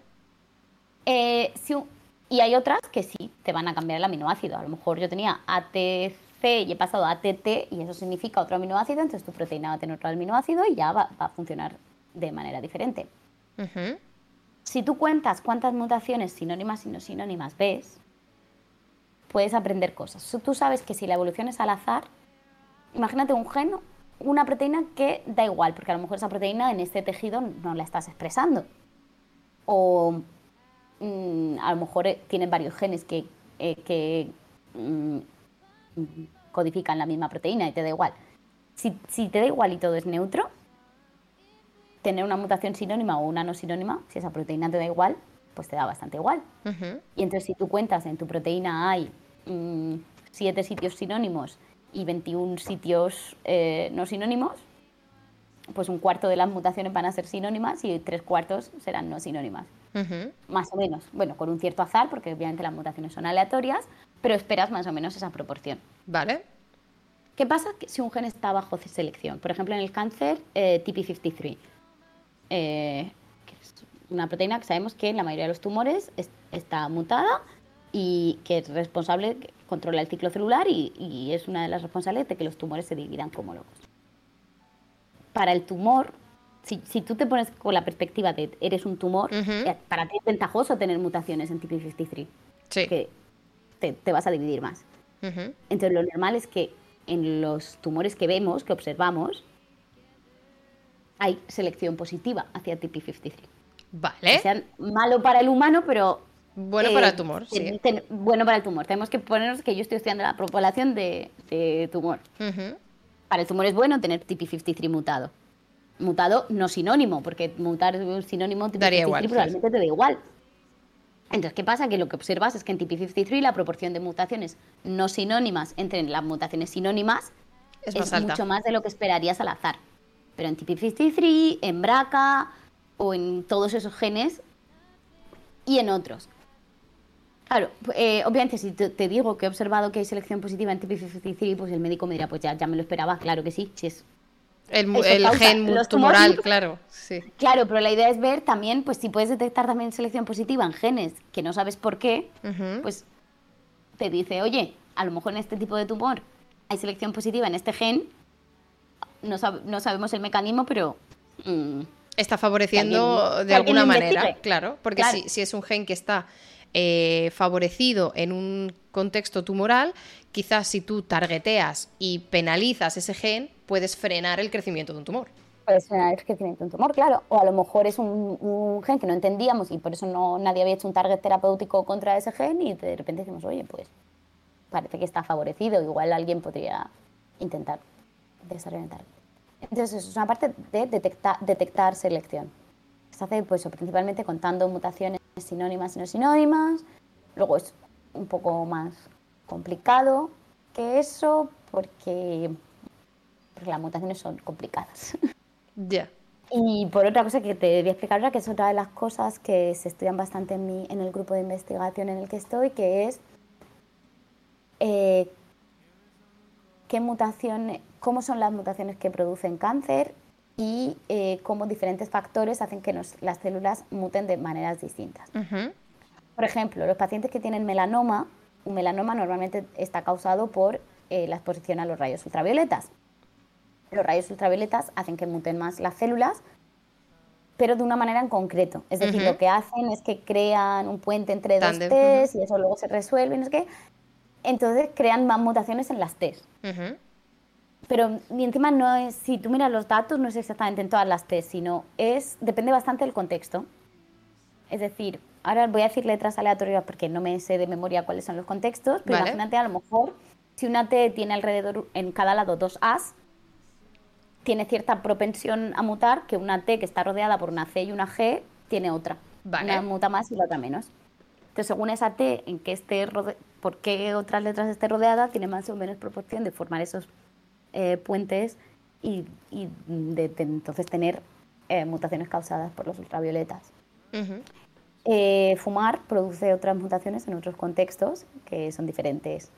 Em, no sé, a ciertos agentes químicos. Otra cosa que hacen mucho los tumores, que es que cuando el ADN se replica, hay enzimas que ayudan a reparar los errores de replicación en nuestro cuerpo cuando funciona de manera normal. Es decir, tenemos que copiar el ADN, lo copia una polimerasa y luego hay otras enzimas que pasan detrás y corrigen los errores. Esas enzimas que corrigen errores a veces están mutadas en los tumores. Ah, y eso es lo que hace que muchas veces tengan tantas mutaciones. Claro, porque el sistema de reparación. Es lo que hace que muten más. Hostia, pero es que. Son lo que se llaman eh, tumores que son hipermutables. Y, y cuando ves los datos tienen tropecientas mutaciones, o sea, es muchísimas. Acumulan mutaciones a tasas increíbles. Porque no solo es favorecer mutaciones puntuales, es que te has hackeado el sistema. Has hackeado el sistema. Es que ya no hay proofreading, ya no hay la que va leyendo detrás y corrigiendo errores. Es claro, es que eso es mastermind. Claro, eso es mastermind de, tumores. ¿Qué pasa? Que eh, yo tengo un compañero, Michelle Ogusu, que él eh, en su doctorado, o sea, él es postdoc ahora en nuestro grupo y él en su doctorado lo que hacía era mutar esas enzimas en células, en líneas celulares y ver qué mutaciones acumula. Y acumulas mutaciones en ciertos contextos. Según cuál mutes, una repara más algunos contextos el contexto es lo que te he explicado antes. Yo soy una T, ¿qué letra tengo a la derecha y cuál tengo a la izquierda? ¿De qué estoy rodeada? ¿De qué está rodeada acá? Eh, según cuáles van mutando, qué enzimas de reparación van mutando, encuentran mutaciones en diferentes contextos. Vale. Entonces, es una parte del grupo se dedica mucho a, a estudiar, pues eso, qué agentes mutágenos, tanto externos como externos, quiere decir, por ejemplo, el tabaco o los ultravioletas, o algunas drogas y cosas así, e internos, que es eso, que te, que se te haya mutado eh, esta enzima de reparación o la polimerasa ETA o no sé qué. Y en qué contextos están las mutaciones. Y entonces, si tú entiendes eso, entender eso te permite saber si tú tienes un tumor, esas mutaciones de dónde vienen. Están las mutaciones que se acumulan normales con la edad, es, ¿no? Las que se acumulan normales con la edad, por ejemplo, son muchos test hacia test. Mm, eso también tiene una explicación, pero ahora mismo es, creo que es por las Cs metiladas que, que se parecen a Ts cuando replicas o algo así. Ajá. Esos son como lo que más se acumula solo con, con la edad. Vale. Con tu envejecimiento. Y luego eso, pues las del tabaco son otras, las de los ultravioletas son otras. Y es una parte del laboratorio se dedica mucho a intentar entender, pues, qué, tumor tiene qué tipo de mutaciones y eso pues entender en qué proporción han contribuido diferentes factores a la evolución de ese, ese tumor. Em, el caso fácil son los melanomas, que solo tienen... Claro, el, el eh, efecto ese. El efecto de los ultravioletas, pero en los demás pues, puede haber cosas más, más complicadas. Claro, eso hace que el problema que te estaba... Ah, dime, dime. No, es que tenía una pregunta, pero no sé si la vas a contestar más adelante, si no, eh, la dejamos para más adelante. Pero el hecho de que yo sepa cuál ha sido la mutación origen, ¿no? O, el, agente que me ha provocado algo, ¿no?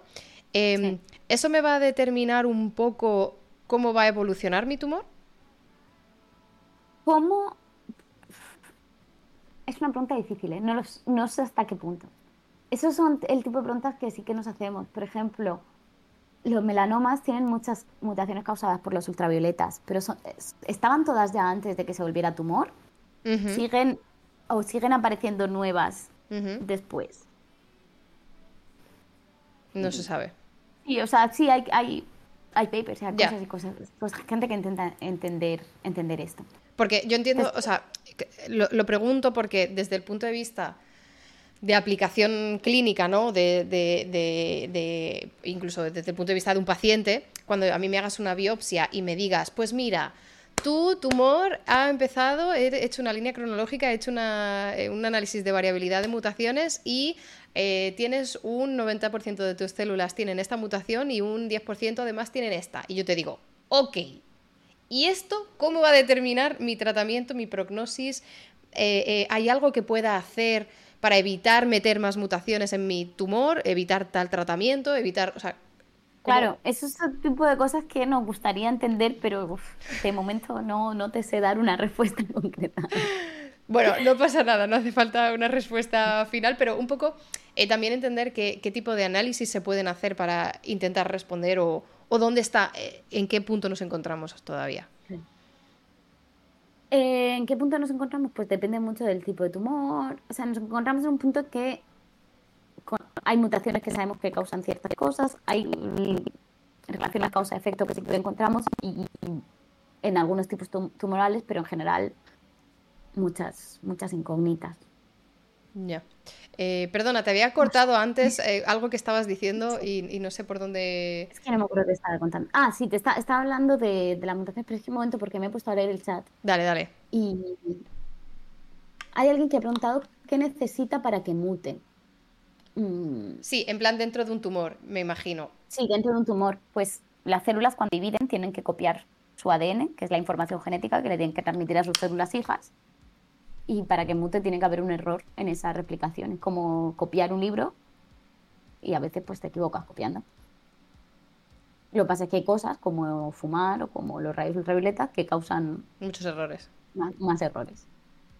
Claro. El, dañan el ADN y entonces cuando lo vas a copiar, pues como está dañado, lo copias mal. Lo copias mal. Y este es eh, un buen ejemplo de, los rayos ultravioleta, eh, porque no es que el fallo esté al copiar, es que el fallo es introducido, que luego mm. provoca el fallo al copiar. O sea, eh, se introduce ya, es como que ya te estoy poniendo la zancadilla. claro.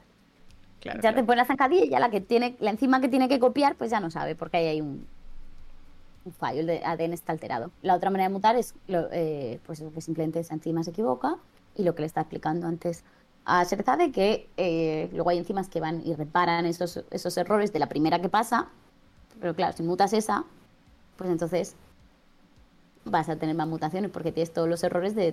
De, todo lo que vaya leyendo. Claro. Eh, mira, hay una pregunta de Arcaon que dice para alguien que ha pasado un melanoma, el dermatólogo me dijo que tenía muchos números de tener otro más adelante. Claro, yo creo que un poco por lo que estabas diciendo, ¿no? O sea, tú estás sabes que los rayos ultravioleta introducen este, esta zancadilla, ¿no? Le van poniendo la zancadilla a muchas de tus células. En el momento en el que una de esas células comete el error o mm. comete suficiente error como para generar este, esta célula cancerosa, pero no, de, no quitas que no haya otras células con esos errores introducidos, ¿no? Claro. Claro, la cosa es que para que se inicie un tumor, o sea, mm, normalmente hacen falta que las células acumulen varias mutaciones. ¿no? Normalmente para volverte tumorosa, pues las células lo que necesitan es ponerse a crecer pues, como locas. Y eso puede ser porque viene Gandalf aquí otra vez. ¡Hola Gandalf! ¡Hola Gandalf! y Viene otra vez Gandalf. No, no, lo oyes maullar, no, creo con los cascos creo que no se oye. Antes se, ha, antes se ha oído un poco algún gatete. Es, hablador, es hablador. ¿Y qué estaba diciendo? Ah, eso, para que salga un tumor, normalmente no basta con una mutación, necesitas varias. Sueles mutar varios genes, que es lo que se llaman eh, oncogenes o genes supresores de tumores. Y entonces normalmente un tumor se inicia según el tipo de tumor, necesitas, se cree que un mínimo de entre 3 y 5 mutaciones no oncogenes, aunque luego hay algunos, hay tumores que también que no tienen ninguna, pero eso, eh, eso, que no soy experta en eso, pero también hay tumores epigenéticos que no tienen mutaciones, pero los que nosotros estudiamos suelen tener, pues eso, entre, al menos entre 3 y 5 mutaciones clave en oncogenes que saben que sí que causan el cáncer. Por ejemplo, una puede ser P53 o, o, cosas así. Genes que... ¿Qué pasa? Que puede ser que a lo mejor si tú has tenido melanoma, porque alguna célula ha conseguido, ha mutado una vez, dos veces, tres veces, pero es que vas a tener también células que han mutado solo dos veces, que solo están a una de generarte otro, otro tumor. También puede ser que no te hayan quitado el tumor entero y que te quede alguna célula por ahí, pero también es que eso, tienes mm, probablemente... Eh, hay gente que hace un trabajo súper interesante secuenciando tejido sano. Y cuando secuencias la piel, la piel de individuos sanos, que no tienen ningún melanoma, simplemente el, mi brazo, hacen así. ¿Cuántas mutaciones tenemos? cuántas mutaciones tenemos y cómo ves cómo hay manchas de mutaciones que se van heredando. A lo mejor una, tienes un montón de células aquí que tienen la mutación no sé qué. Si son mutaciones neutras te da igual. Pero si ya tienen una mutación no oncogena, a lo mejor no son, no son tumorosas, pero probablemente acaben teniendo otra en algún momento. Puede ser. Bueno, y por eso se, se, se recomienda, eh, trabajando yo en una clínica dermatológica ahora, eh, o sea, en el hospital, departamento de dermatología, eh, y, el otro día estuvimos viendo noticias de cómo evitar la exposición al sol perjudicial. Eh, sí que se, se, dice que igualmente, aunque tú estés sano, aunque no tengas ningún problema, vigílate lunares que quizás cambian de tamaño. ¿Por qué? Pues porque eso es muy fácil de seguir. Si tienes un lunar con esa hiperpigmentación que se va extendiendo, ya estás, ya estás diciendo, este tipo de célula está creciendo. Esta en concreto está creciendo. Entonces, está creciendo. De momento no es un tumor. Claro. Pero quizás entonces eh, sí que es eh, por, de manera general los lunares son fáciles de traquear y fáciles de eh, decir, uy, aquí hay un crecimiento extraño, un poco descontrolado, entonces eso como norma general está. Y claro, y si tú ya has recibido una, una exposición a rayos ultravioleta X que ha causado una célula convertirse en tumoral, mm. la probabilidad es que a lo mejor eso ha sido suficiente para otra también. Que no queremos que nadie entre en pánico y por favor, de verdad, eh, relax, no panic, simplemente hay que ser conscientes de que el sol es dañino. Y, bueno, en temas de melanoma es, es, a ver, yo, yo, cuando estoy analizando datos y tengo melanomas con 30.000 mutaciones solo en los exomas, a saber cuántas tendrá en el genoma completo, y el centro de investigación donde yo trabajo está en Barceloneta. Y luego salgo a comer y por la terraza veo principalmente los guiris rojos ah, eh, quemados. Digo, no. Así yo ya antes daba cuidado con el sol desde, desde que trabajo en esto. Eh, veo mutaciones cuando veo a la gente roja quemada en la playa. bueno. Volvíamos a lo que hacíamos, hacemos en el laboratorio. Entonces, intentamos detectar eh, genes que están bajo selección en los tumores. Intentamos entender, según las frecuencias de, los de las mutaciones, en qué contexto están, eh, qué factores pueden haberlas causado, y también eso lo usamos como input para el resto de modelos, porque lo que te he explicado antes de la proporción que esperas de mutaciones sinónimas y no sinónimas, eso te lo he explicado si todos los sitios del ADN tienen la misma probabilidad de mutar. Claro pero luego puedes hacer modelos más complicados para detectar la selección de manera más fina, porque si tú sabes que la mayoría de sitios sinónimos que tienes son Cs o son Ts, pero y tu paciente tiene principalmente mutaciones causadas por fumar o por eh, ultravioletas, cambian la frecuencia, entonces las probabilidades ya no son iguales, entonces tienes que reajustar las probabilidades de esos modelos para intentar eso, pues, detectar selección de manera más, más fina o más precisa. Claro. Y luego lo que estoy haciendo yo ahora y a donde, donde llegan las redes neuronales es que yo estoy intentando, yo cuando hacía genética de poblaciones, estudiaba mucho las frecuencias de las poblaciones para reconstruir la demografía de una población. Y entonces lo que intento hacer ahora con estos datos de tumores es puedo reconstruir la demografía del tumor. Puedo saber si mi tumor está creciendo exponencialmente o si ya no está creciendo exponencialmente, solo linealmente o ya está en tamaño constante porque ya no puede crecer más. Eso me está informando sobre en qué fase estamos diagnosticando. Si yo diagnostico un tumor que es, todavía está creciendo de manera exponencial, he llegado temprano, pero si a lo mejor ya llevo un, bastante tiempo que ya no está creciendo porque... Ya ha llegado al límite físico, ¿no? Eh, más o menos. A lo mejor podría haberlo secuenciado, o sea, podría haberlo detectado hace meses, que ya era igual de grande. Ya. Entonces, o hay tratamientos que luego, o sea, en el futuro el tipo de preguntas que nos queremos hacer con esto es, ¿hay tratamientos que funcionen mejor para los tumores que están en esas fases tempranas, creciendo todavía de manera exponencial? Pues pensar que a lo mejor sí, porque un tratamiento que sea para el ciclo celular, pues imagínate que probablemente funcione mejor. Eso ya es especulación, en el que está creciendo de manera exponencial. Se puede reconstruir un poco la demografía y cómo está la demografía del, del, tumor con los datos que tenemos. Y también quiero estudiar la diversidad, entonces quiero saber cuántas mutaciones realmente tiene un tumor, pero cuántas tiene de verdad. Cuando digo cuántas tiene de verdad es porque nosotros, o sea, puedo cuantificar la diversidad genética en un tumor. ¿Por qué te digo esto? Porque, claro, me interesa saber también las mutaciones que están a baja frecuencia, las que tienen pocas células en el tumor. Porque son las nuevas. claro, son las nuevas y son las que a lo mejor ahora me dan igual, pero a lo mejor cuando pongo una terapia se vuelven... Claro. Eh, también, claro. Mm. Quiero saber cuánta diversidad tengo, porque también eh, en el contexto de intentar entender las inmunoterapias y cómo funcionan, pues para que un tumor lo detecte el sistema inmune, pues igual lo detecta mejor. Si hay mucha diversidad, si hay muchas mutaciones en tu tumor en general, o no. Entonces queremos entender un poco eso, cuantificar la diversidad genética que tiene el tumor en sí e intentar estimar la demografía. Para eso utilizo herramientas que yo ya usaba en genética de poblaciones, que son mirar las frecuencias de las mutaciones, es decir, contar. En un, imagínate, volvamos a mi ejemplo de poblaciones. ¿Cuántas mutaciones en mi? Tengo una muestra de 10 individuos, va a haber mutaciones que las tenga un individuo de los 10, de uno solo, otras que las tengan dos individuos de los 10, 3, 4, 5, 6, 7, 8, 9 de 10. ¿Vale? Puedo medir esas frecuencias. Eso me, lo puedo pintar en un histograma, ¿vale? Y eso se llama un el espectro de frecuencia. Sabemos que en una población normal hay muchas mutaciones que solo las tiene un individuo, que son todas las nuevas.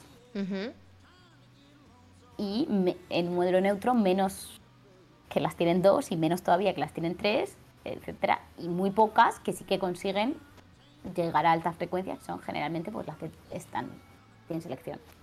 O muy poquitas solo por el azar. Vale, este espectro de frecuencia en genética de poblaciones sabemos que cambia según la demografía y y a veces un poco también según la selección. Principalmente según la demografía, porque, a ver, esto es un poco difícil de explicar así con las manos, pero eh, en una población que crece de manera, que de tamaño de población constante, todo el mundo tiene, o sea, tú esperas que mm, cada pareja de individuos encuentre un ancestro común hace no sé cuántas generaciones, ¿vale? Si tu población crece de, tamaño, eh, de manera exponencial, a mismo tamaño de población actual, pero hay menos ancestros. Entonces encuentras los ancestros comunes más recientemente. Sí. Entonces tu árbol genealógico es diferente. Claro, es, como una campana muy empinada. Claro. Vale. Entonces tu árbol genealógico es, imagínate un árbol genealógico, pero las longitudes de las ramas son diferentes.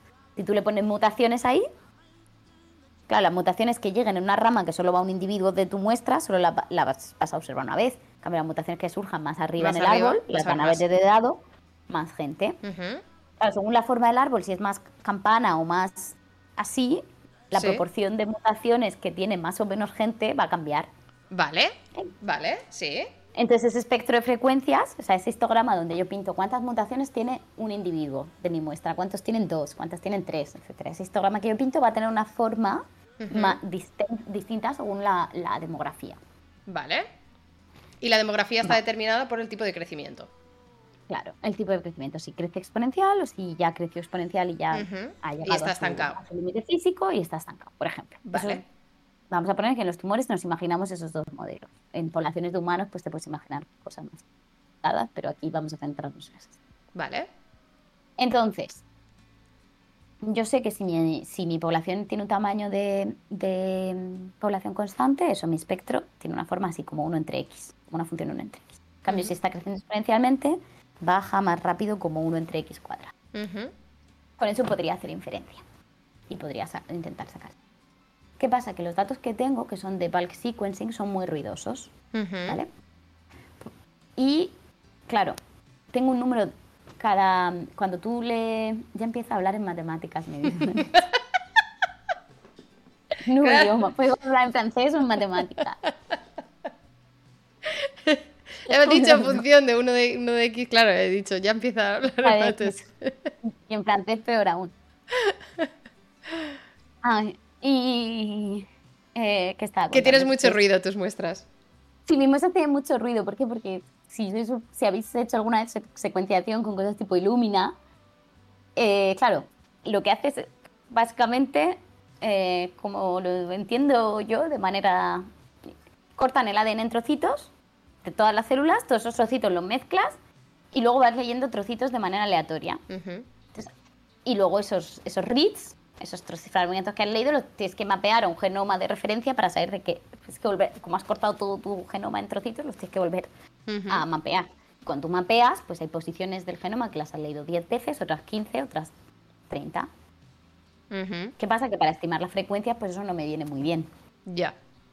Porque hay veces que mi frecuencia la tengo que estimar de 5 de cinco reads y a veces que tendré 100.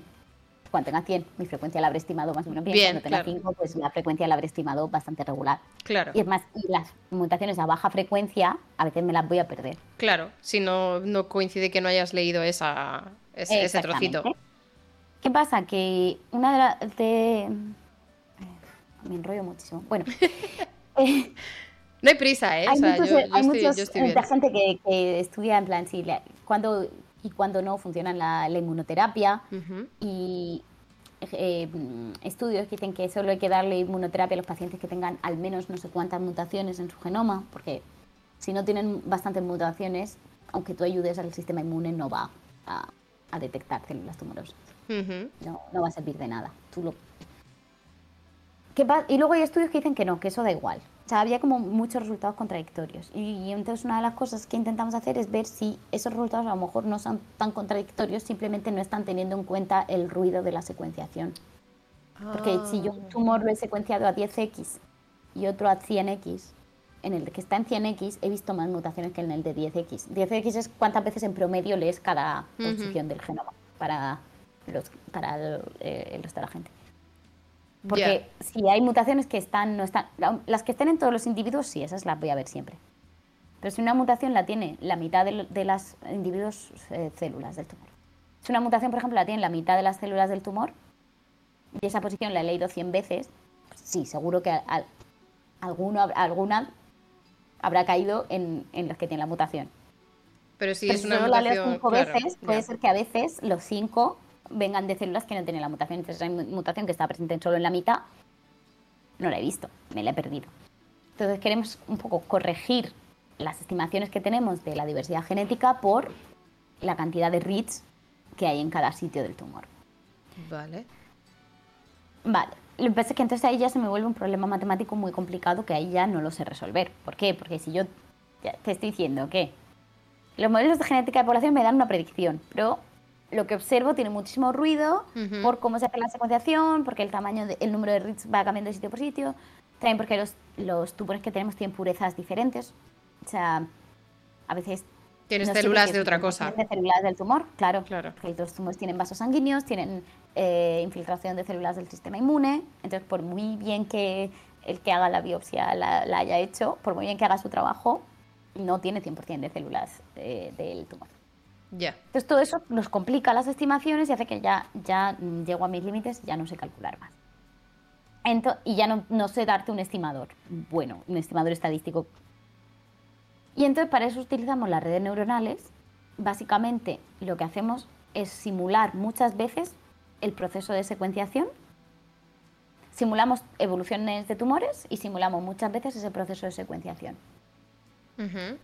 Simulamos los tumores con un modelo de genealogía, o sea, suponemos que tenemos una muestra de, células que vienen de, de una evolución de una población, les añadimos mutaciones y simulamos el proceso de secuenciación, es decir, simulo que a veces simulo unos reads y a veces van a venir de la del, cromosoma que es, el que tiene la mutación, y a veces el que no.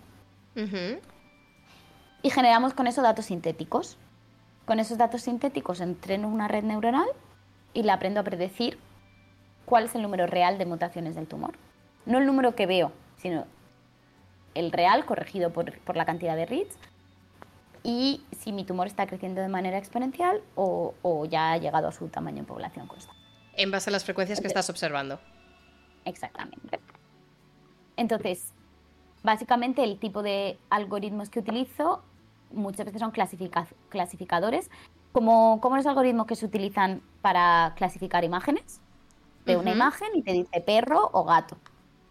Pues yo le doy mi histograma de frecuencias, que es como una imagen, solo que, bueno, es una dimensión, porque el histograma lo puedes pintar, será una imagen, pero también puedo solo darle el vector de los tamaños de las bits. Una imagen en una dimensión, se lo doy al classifier y, lo entreno a aprender a predecir eh, eh, qué tipo de. cómo crece el tumor. Vale. Y entonces. ¿Y eso es aplicable a todos los tipos de tumor? Porque eh, entiendo que no todos crecen igual, ni, ni... Claro, no todos crecen igual, pero tampoco sabemos cómo. Entonces, o sea, en teoría, sí, y si el clasificador predice cosas extrañas, que pues será que en las simulaciones no hemos... O sea, al final, la inteligencia artificial depende de con qué tú entrenes si yo fuese infinitamente inteligente y supiese simular, o y tuviese un ordenador muy potente que supiese simular exactamente cómo evolucionan los tumores con la real, la realidad exacta y generase muchísimos datos, siempre predeciría cosas que, o sea, los entrenaría súper bien. Yo lo entreno con datos simulados. O sea, la razón por la que lo entreno con datos simulados es porque necesito que estén etiquetados. Necesito en mis datos saber este tumor está creciendo de manera exponencial, este no. Eso no datos de los pacientes reales, no lo sé. No lo sabes, claro. trabajar con datos simulados. Entonces, em, eh, es inteligencia artificial. Si tú la entrenas con algo, pues aprende a predecir en base a eso. Si mis simulaciones están bastante bien, pues predecirá cosas que tengan sentido. Si le he dado unas simulaciones que no tienen nada que ver con los datos que observo, pues predecirá algo que no sea para nada realista. ¿Y hay alguna...? Eh, perdona, termina, termina.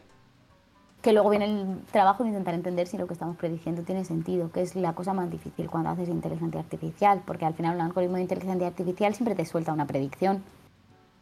¿Pero tiene sentido o no?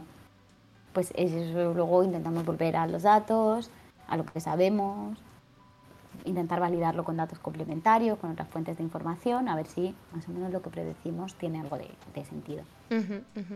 Eh, hay una pregunta en el chat de, Medea que la voy a reformular, o bueno, la cojo, pero la, la medio reformulo, que dice, ¿podría gente con tumores presentarse como voluntarios para dichos estudios? No sé hasta qué punto esto eh, o sea, todavía requiere de mucho fine tuning hasta llegar a, tumores, pero fíjate, yo creo que una manera de testear todas estas cosas, eh, eh, quizás un, punto intermedio, quizás pueda ser con líneas tumorales. Hay, líneas de células tumorales que, o incluso de tumores de pacientes que tú puedes crecer en cultivo.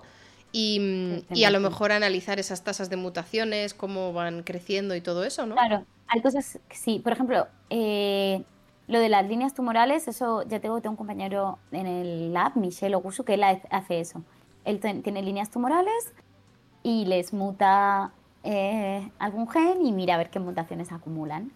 Y estudia, tiene un montón de datos de experimentos de acumulación de mutaciones, entonces sabe que los tumores que, por ejemplo, les han mutado la polimerasa ETA, esos hacen un montón de errores y sabe cuántos errores y en qué sitio y todo eso.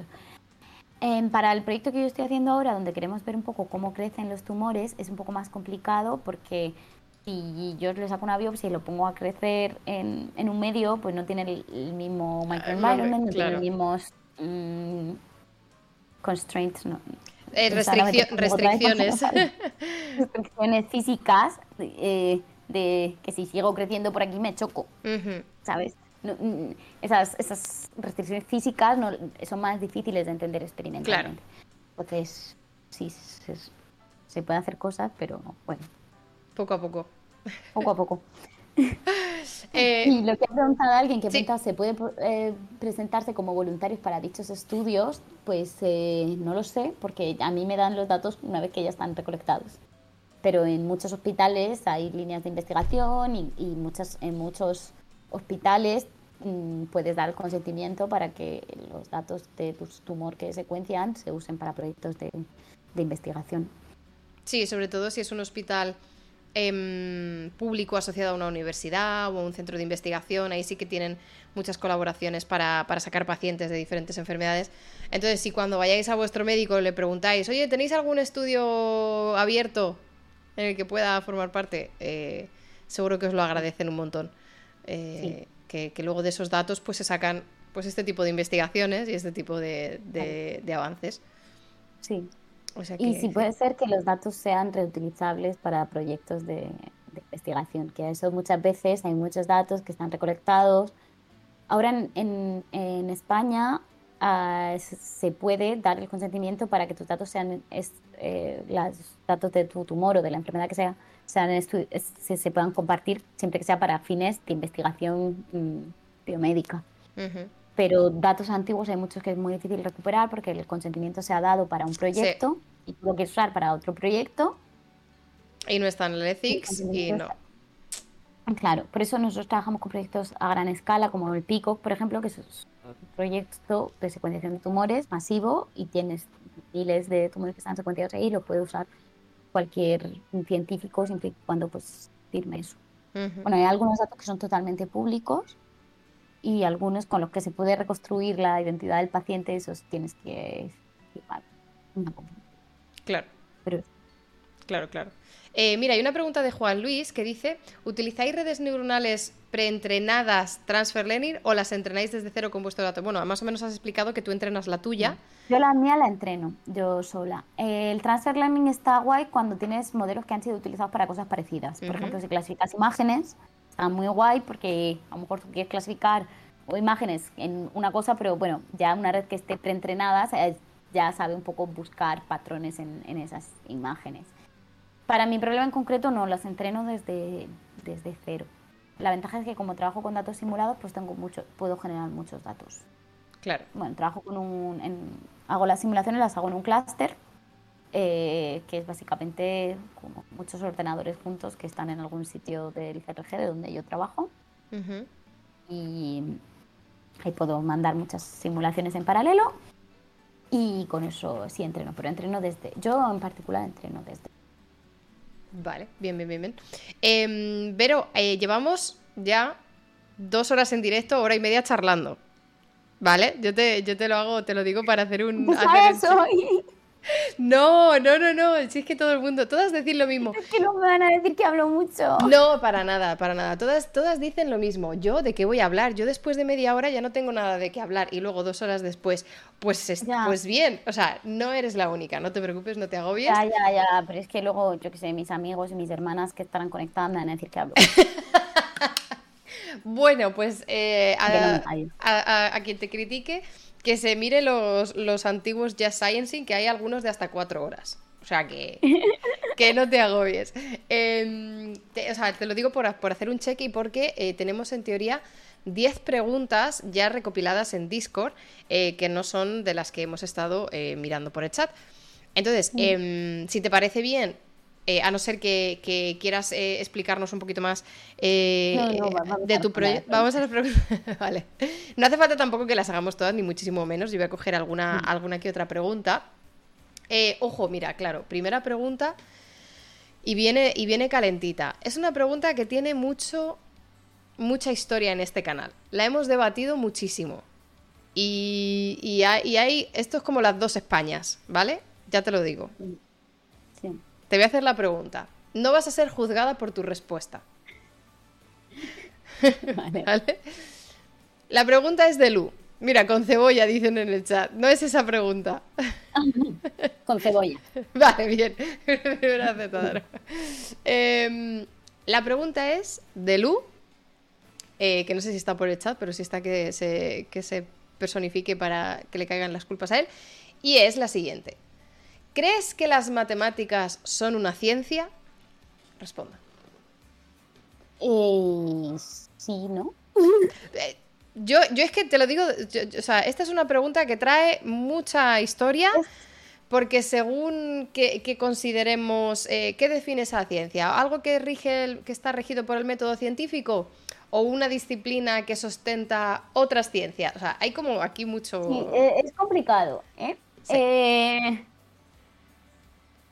es verdad que no, es una no son ciencias naturales, o sea, no es descubres cosas que están en la naturaleza, sino es más bien creas herramientas para darle sentido a cosas que ves. Al final, las matemáticas las creas, pero las creas salen de manera natural. O sea, no inventamos los números 1, 2, 3, 4 porque... ah, no, porque es algo que tiene sentido y al final sí que en parte hay cosas que descubres. Por ejemplo, el, yo qué sé, mm, una chorrada, el teorema de Pitágoras. Pues, o sea, no es que lo hayas creado, es que está ahí, ¿no? En parte Ujú. la geometría está ahí. Ok. Entonces, una, una disciplina que No sé. estudia lo que ya está ahí. Em, eh, eh, Pues eh, para mí es una ciencia. vale. Y también para mí, para alguien ha dicho, las matemáticas son la ciencia de abstraer la realidad, lo que me parece muy bonito y es verdad. Pero en realidad abstraer la realidad es lo que hacemos en todas las ciencias. En biología también tienes que abstraer la realidad. Porque tú no puedes entender, o sea, no te da el cerebro para entender cómo funciona una célula, ¿no? Pero al final, Eh, va- Vas como cogiendo, ah, sí, conceptos, de una teoría, de una parte. y cuando te explican la biología, cuando en el instituto un gen, es muy fácil definir lo que es un gen, ¿no? Es algo que eh, codifica una proteína, pero luego te das cuenta que, ah, no, pero necesitas un... Que es- te, luego te das cuenta que es mucho más complicado, pero al final necesitas un concepto que te ayude a simplificar la realidad, para abstraerla y que la pueda entender el cerebro humano. Y las matemáticas también hacen eso, abstraen la realidad para, para que la podamos entender. Lo que pasa es que de una manera un poco más general, no es como un, un problema concreto, sino eh, son herramientas que nos ayudan a abstraer la realidad de manera más general. Vale. Para mí sí es una ciencia porque yo hago investigación, escribo papers y Claro, es que em, cuando tú aplicas modelos matemáticos en una investigación, claro, en un paper y- o un modelo teórico que luego sirva para lo que sea, claro, es difícil argumentarte que no haces ciencia cuando estás publicando un artículo científico, cuando tienes una metodología, cuando tienes unos estándares, ¿no? O sea, eh, de- de un peer review, o sea, que, que yo entiendo que ahí, claro, es complicado de argumentar que no es una ciencia. Pero. Pero claro, es que esa definición, es que como dice Lu, la definición de abstraer la realidad, para entenderla, lo hacen muchas disciplinas que no son científicas. Sí. Bueno, también es que depende qué definición tomes de ciencia, ¿no? Claro. ¿Las ciencias sociales para ti son una ciencia o no? No, O sea, si tomamos la, claro. la- la separación de ciencias y letras o si consideramos que las ciencias sociales son una ciencia. Yo creo que las. Que hay como muchas... Pero es que también están las ciencias religiosas. Quiero decir, es que. Claro, sí, es que si tomas a- sí, pero también puedes hacer ciencias sociales con metodología científica. O sea, un, historiador que, que siga un método científico... eh, Pero eh, ¿cómo, cómo ¿sí aplica, no? ¿cómo aplica el, el método científico un historiador? O sea, quiero decir, El, el método científico en el sentido de contrastar fuentes, o sea, que no me que mm, el sentido es de contrastar las fuentes y buscar evidencia, que ahí me descarta la ciencia religiosa porque eso es fe y es- no hay no hay pruebas. ujú, Pero si, si, si estudias historia o geografía y al final lo que vas vas contrastando fuentes de información y buscando por un método científico establecer lo que es, o sea, cuánto puedes establecer como realidad y que eso Ujú. es especulación, pues no sé. Para Eh, mí es complicado. O sea, es que también depende mucho y también, no sé, es, es verdad que según los países eh, las matemáticas están en o sea, según las universidades, según los países están en una, una facultad de ciencias, eh, según no. ya, ya, ya, ya, ya. Eh, ya te digo, esta es una pregunta que llevamos debatiendo dos años en streaming. O sea, eh, no, no te agobies porque eh, to- yo todavía, yo todavía de verdad tengo muchas dudas. Tenemos a gente como Lu, que, que es veterano del canal y que tiene una posición férrea al respecto, pero yo sí es verdad que, mm, que, que- que mi línea esté más difusa, porque una persona que estudia biología, pero que no aplica el método científico, ¿hace ciencia? No. Claro. Entonces, eh, para mí la línea es más difusa. Yo, yo determinaría eh, si algo es científico, si en ese contexto se aplica científico. Sí, el método científico claro. más algo así. Sí, puede ser. Pero bueno, es, es complicada, ¿eh? O sea, no, no, no, te, no te preocupes que esta, esta era la pregunta difícil. Voy a buscar alguna otra pregunta más normal.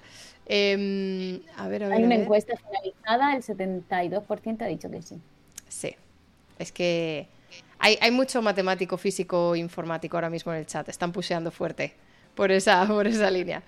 Eh, vale, a ver, voy a coger otra preguntita. A ver, a ver, a ver. Eh. Oye, hay- es que hay, hay de otras, hay tres de Lu, pero voy a coger de otra persona. A ver. En tu, vale, una de Moncortizas. Dice, ¿en tu investigación sobre tumores has visto o percibido algo que explique la, inmortalidad de las células cancerígenas? O sea, eh, uy, mira, ahora me estoy oyendo doble. Vale, ya está, ya se ha ido.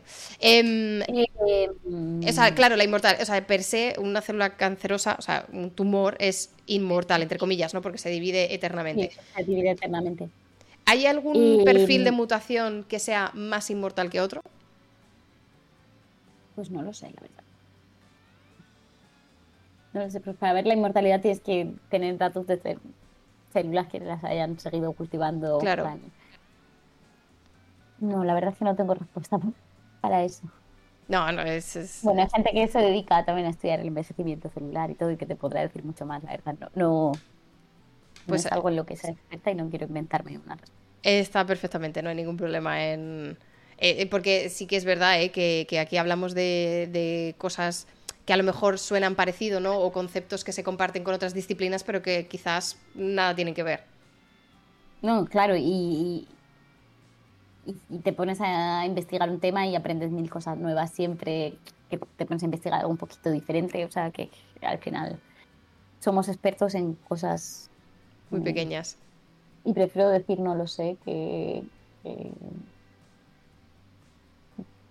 Eh, por cierto, eh, muchísimas gracias a Javi que le ha regalado una suscripción al Mudena. Muchas, muchas, muchas, muchas gracias. Em, mira, una pregunta de Madaferba dice: ¿Os habéis planteado usar Swarm Learning?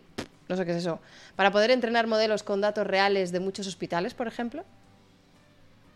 Eh, pues la cosa es que no entreno con datos reales porque no los tengo etiquetados. ¿Qué significa que no los tienes las- etiquetados? Eh, tú cuando entrenas un algoritmo, por ejemplo, mm, volvamos al ejemplo de entrenar un, un algoritmo para clasificar fotos. Ujú. Tú tienes fotos que sabes que esta es de perro y esta es de gato. Ah, vale, claro. Tienes que tener una colección de fotos, unos datos de entrenamiento, que sepas que estas son de perros y estas son de gatos, que esas son las que le das al algoritmo para entrenar, Vale. porque tienes un conocimiento a priori, porque alguien, algún humano, lo, los ha etiquetado. Ya, ya Y entiendo. luego el clasificador aprende a hacerlo de manera automática. En mi problema en concreto que es- estoy haciendo en mi proyecto de ahora, no tenemos datos etiquetados, porque los Claro. datos de los pacientes no sé. Entonces trabajo con datos simulados. Entonces en los datos simulados no tengo problema de que sean de distintos hospitales porque no son de ningún hospital. Claro. De momento son de mi simulador y lo intento mejorar para que se parezca más a la realidad, pero bueno, en, en ello estoy. Claro, claro, claro. Es lo que habías dicho, que como tú no sabes qué tipo de tumor tiene un crecimiento exponencial o no, no puedes eh, saber si esos datos generados son de crecimiento exponencial o no. Claro, entonces yo los yo trabajo con datos simulados, entonces es lo que te estaba explicando antes, Claro. que al final mucho de lo que yo cómo de bueno va a ser mi algoritmo depende mucho de cómo de realistas sean las simulaciones que le hago para entrenar, Claro. porque Pero ¿y cómo te asegu- cómo, cómo mejoras tu simulaciones Bueno, para primero, saber que son más que realistas? el- pues, primero que el resultado que obtengo se parezca a, a- a los datos. O sea, si las simulaciones no se parecen a los datos que observo, no estoy simulando bien. Y luego intentar que la clasificación que obtengo tenga sentido. Tengo ahora un, un técnico trabajando conmigo en el laboratorio que lo que estás analizando, por ejemplo, los datos de René-Seq y sí que en algunos tumores me sale que los tumores que yo predizco con mi, solo mirando frecuencia de mutaciones, predizco que ya no están creciendo, que han alcanzado su tamaño máximo, tienen, expresan mucho más reguladores negativos de la proliferación que los que sí que están. eh, Entonces eso me da una cierta idea de que a lo mejor no estoy prediciendo algo totalmente absurdo. Pero luego en otros tipos de tumores no funciona, porque a lo mejor, pues no, o sea, a lo mejor los modelos que yo estoy simulando no- para esos tipos de tumores no se están adaptando bien. Claro, O porque a lo mejor... hay mal en algún momento, sí. Es, Claro, porque a lo- que no está terminado. Eh, Porque puede ser que el, el tumor deje de crecer por muchos motivos. Mm, No solo porque haya más Claro, genes claro. reguladores, Sí, sino... pero, claro, yo eh, él lo que hace Claro. es mirar eh, RNA-seq, mira todas las diferencias de expresión genética y intentamos ver si las diferencias que observamos tienen sentido con la clasificación, pero si las diferencias, si no observamos ninguna diferencia, bueno, a lo mejor es que no es, o si las diferencias que observamos son en genes que no entendemos, o sea, que no hay. Pues a lo mejor es que está mal. Ya. Pero ya digo que eh, sí, es. Intentamos que los modelos nos enseñen algo que de lo que podamos hacer. Sí, sí, sí, sí. Eh, preguntan que qué tipos de clasificadores usas. ¿Qué tipo de algoritmos redes no- Uso- ocupo redes neuronales convolucionales. En las redes convolucionales son lo mismo que se utiliza para detectar patrones en, en imágenes. Lo que hacen las redes convolucionales es ver si hay algún patrón, buscan formas. Y como yo en mi histograma busco qué forma tiene, si tiene picos, si no tiene picos, si decae más rápido. Entonces, ese tipo de buscar patrones en imágenes es más o menos lo que, lo que hace. Ujú. Vale, vale, vale. Y utilizo redes sencillas porque en realidad es una tarea que es fácil si tengo las simulaciones apropiadas. O sea, son redes pequeñitas eh, que no tienen muchísimas capas, por lo tanto entrenarlas eh, es bastante rápido. Lo que me requiere más poder eh, o lo que me- ocupa más tiempo de cálculo es generar, la- generar las simulaciones. Ujú, ujú, ujú. Vale, vale, vale, vale, vale. Em, voy a ver si hay alguna otra pregunta así un poco más general. Em, mira, hay una pregunta de Miguel Ángel que era, yo creo, eh, eh, eh, más en relación al principio, al, al, proyecto de especiación que habías dicho que, que habías hecho, que dice, ¿hay alguna explicación? O sea, claro, desde el punto de vista de biología, sí, pero a, a ver en, dinámica de poblaciones o genética de poblaciones, ¿hay alguna explicación para la evolución convergente que el murciélago haya desarrollado alas parecidas a las aves, siendo familias distintas? Bueno, esto es una evolución one on one, digamos. Sí. Pues es una pregunta interesante eh, y hay, sobre eso hay teorías, porque al final, o sea, la ciencia observa cosas y luego ya tú puedes generar teorías de por qué eso es así. Una de las cosas es que al final la evolución tiene también um, eh, constraints, eh, límites Sí. o, eh, y mm, o sea, los caminos que son accesibles. Tú al final lo buscas adaptarte al medio y sobrevivir y al final los caminos que son accesibles pues no son infinitos. O sea, mm, que, que no hay tantas innovaciones posibles con las cosas que, que ya tienes. Al final un murciélago y un pájaro eh, vienen los dos del mismo ancestro común de todos los animales. Y a lo mejor con lo que tenía ese ancestro común de, de los animales, mm, crear un ala es eh, primero es una adaptación porque es útil y es algo posible porque al final tienes extremidades que se extienden, o sea, ya el pájaro y el murciélago tienen un ancestro común en algún momento que, es el que tendría sería un tetrápodo que tendría extremidades y al final transformarlas en ala es una de las posibilidades que hay. O sea, la evolución convergente, pues eso, se piensa que es en parte eso porque la, por la, eso, los límites físicos, hay cosas que a lo mejor pues no caminos que es más difícil tomar y caminos que es más, Es, más eh, fácil tomar. En bacterias se, se ve muchísimo lo de la evolución convergente, por ejemplo. Es que yo creo que el tema de, perdona que, que- que puntualice, porque yo creo que el, el problema de, de la definición o del concepto de evolución convergente es el zoom de tiempo que le hagas. Porque claro, si tú dices convergente, ¿por qué? Porque son dos especies diferentes que acaban con un mismo esto. Ya, pero si le haces zoom out, acabas partiendo de la misma especie antes. Claro, entonces es como al final, bueno, tenías una extremidad, volar te puede ser útil para muchas cosas, para adaptarte. Al final se están adaptando al mismo medio, que es el planeta Tierra. Y, y al final, cuántas maneras ingeniosas de volar hay, si ya eres, ya tienes extremidades, pues las alargas y haces un ala. Eh, No son, Ujú. no son iguales, pero bueno, ya, ya eras un tetrápodo, ya tenías extremidades. Eh, a lo mejor por también cómo está sea, la estructura genética y cómo funcionan las células, pues al final modificar un poco el desarrollo para crear un ala a partir del brazo no es algo tan tan, tan raro, porque al final el, el ala del murciélago es el brazo que, que se ha deformado un poco. Y- Entiendo, entiendo. sí, y, entiendo. bueno, y luego está el ala de los de los em, insectos, abejas y todo eso, que, que sí es diferente. Eso es no son diferente. Tetrápodos, esos. Entonces, Pero ya te digo que todo eso son, son teorías y es un poco, está un poco en el límite entre la evolución y la filosofía. Es que es complicado de, de comprobar eso. O sea, ¿cómo lo compruebas? ¿Cómo lo confirmas? En, bacterias, por ejemplo, ¿sabes? Hay estos experimentos, no sé si conoces, esta, el, el, más famoso es el experimento de Lenski, que es un señor en Estados Unidos que lleva, no sé, son 20 años haciendo evolucionar bacterias en su laboratorio, o 10, no sé, 20, para mí 20, muchos para mí. Eh, y todos los días las, pues ya supongo que tendrán robots y eso las van pasando, o cuando crecen y ya no se saturan el medio, las pasa y tiene, creo, tiene varias líneas eh, del experimento y en las cuales ha ido aplicando distintas selecciones, pues unas tienen glucosa, otras no, otras tienen un medio...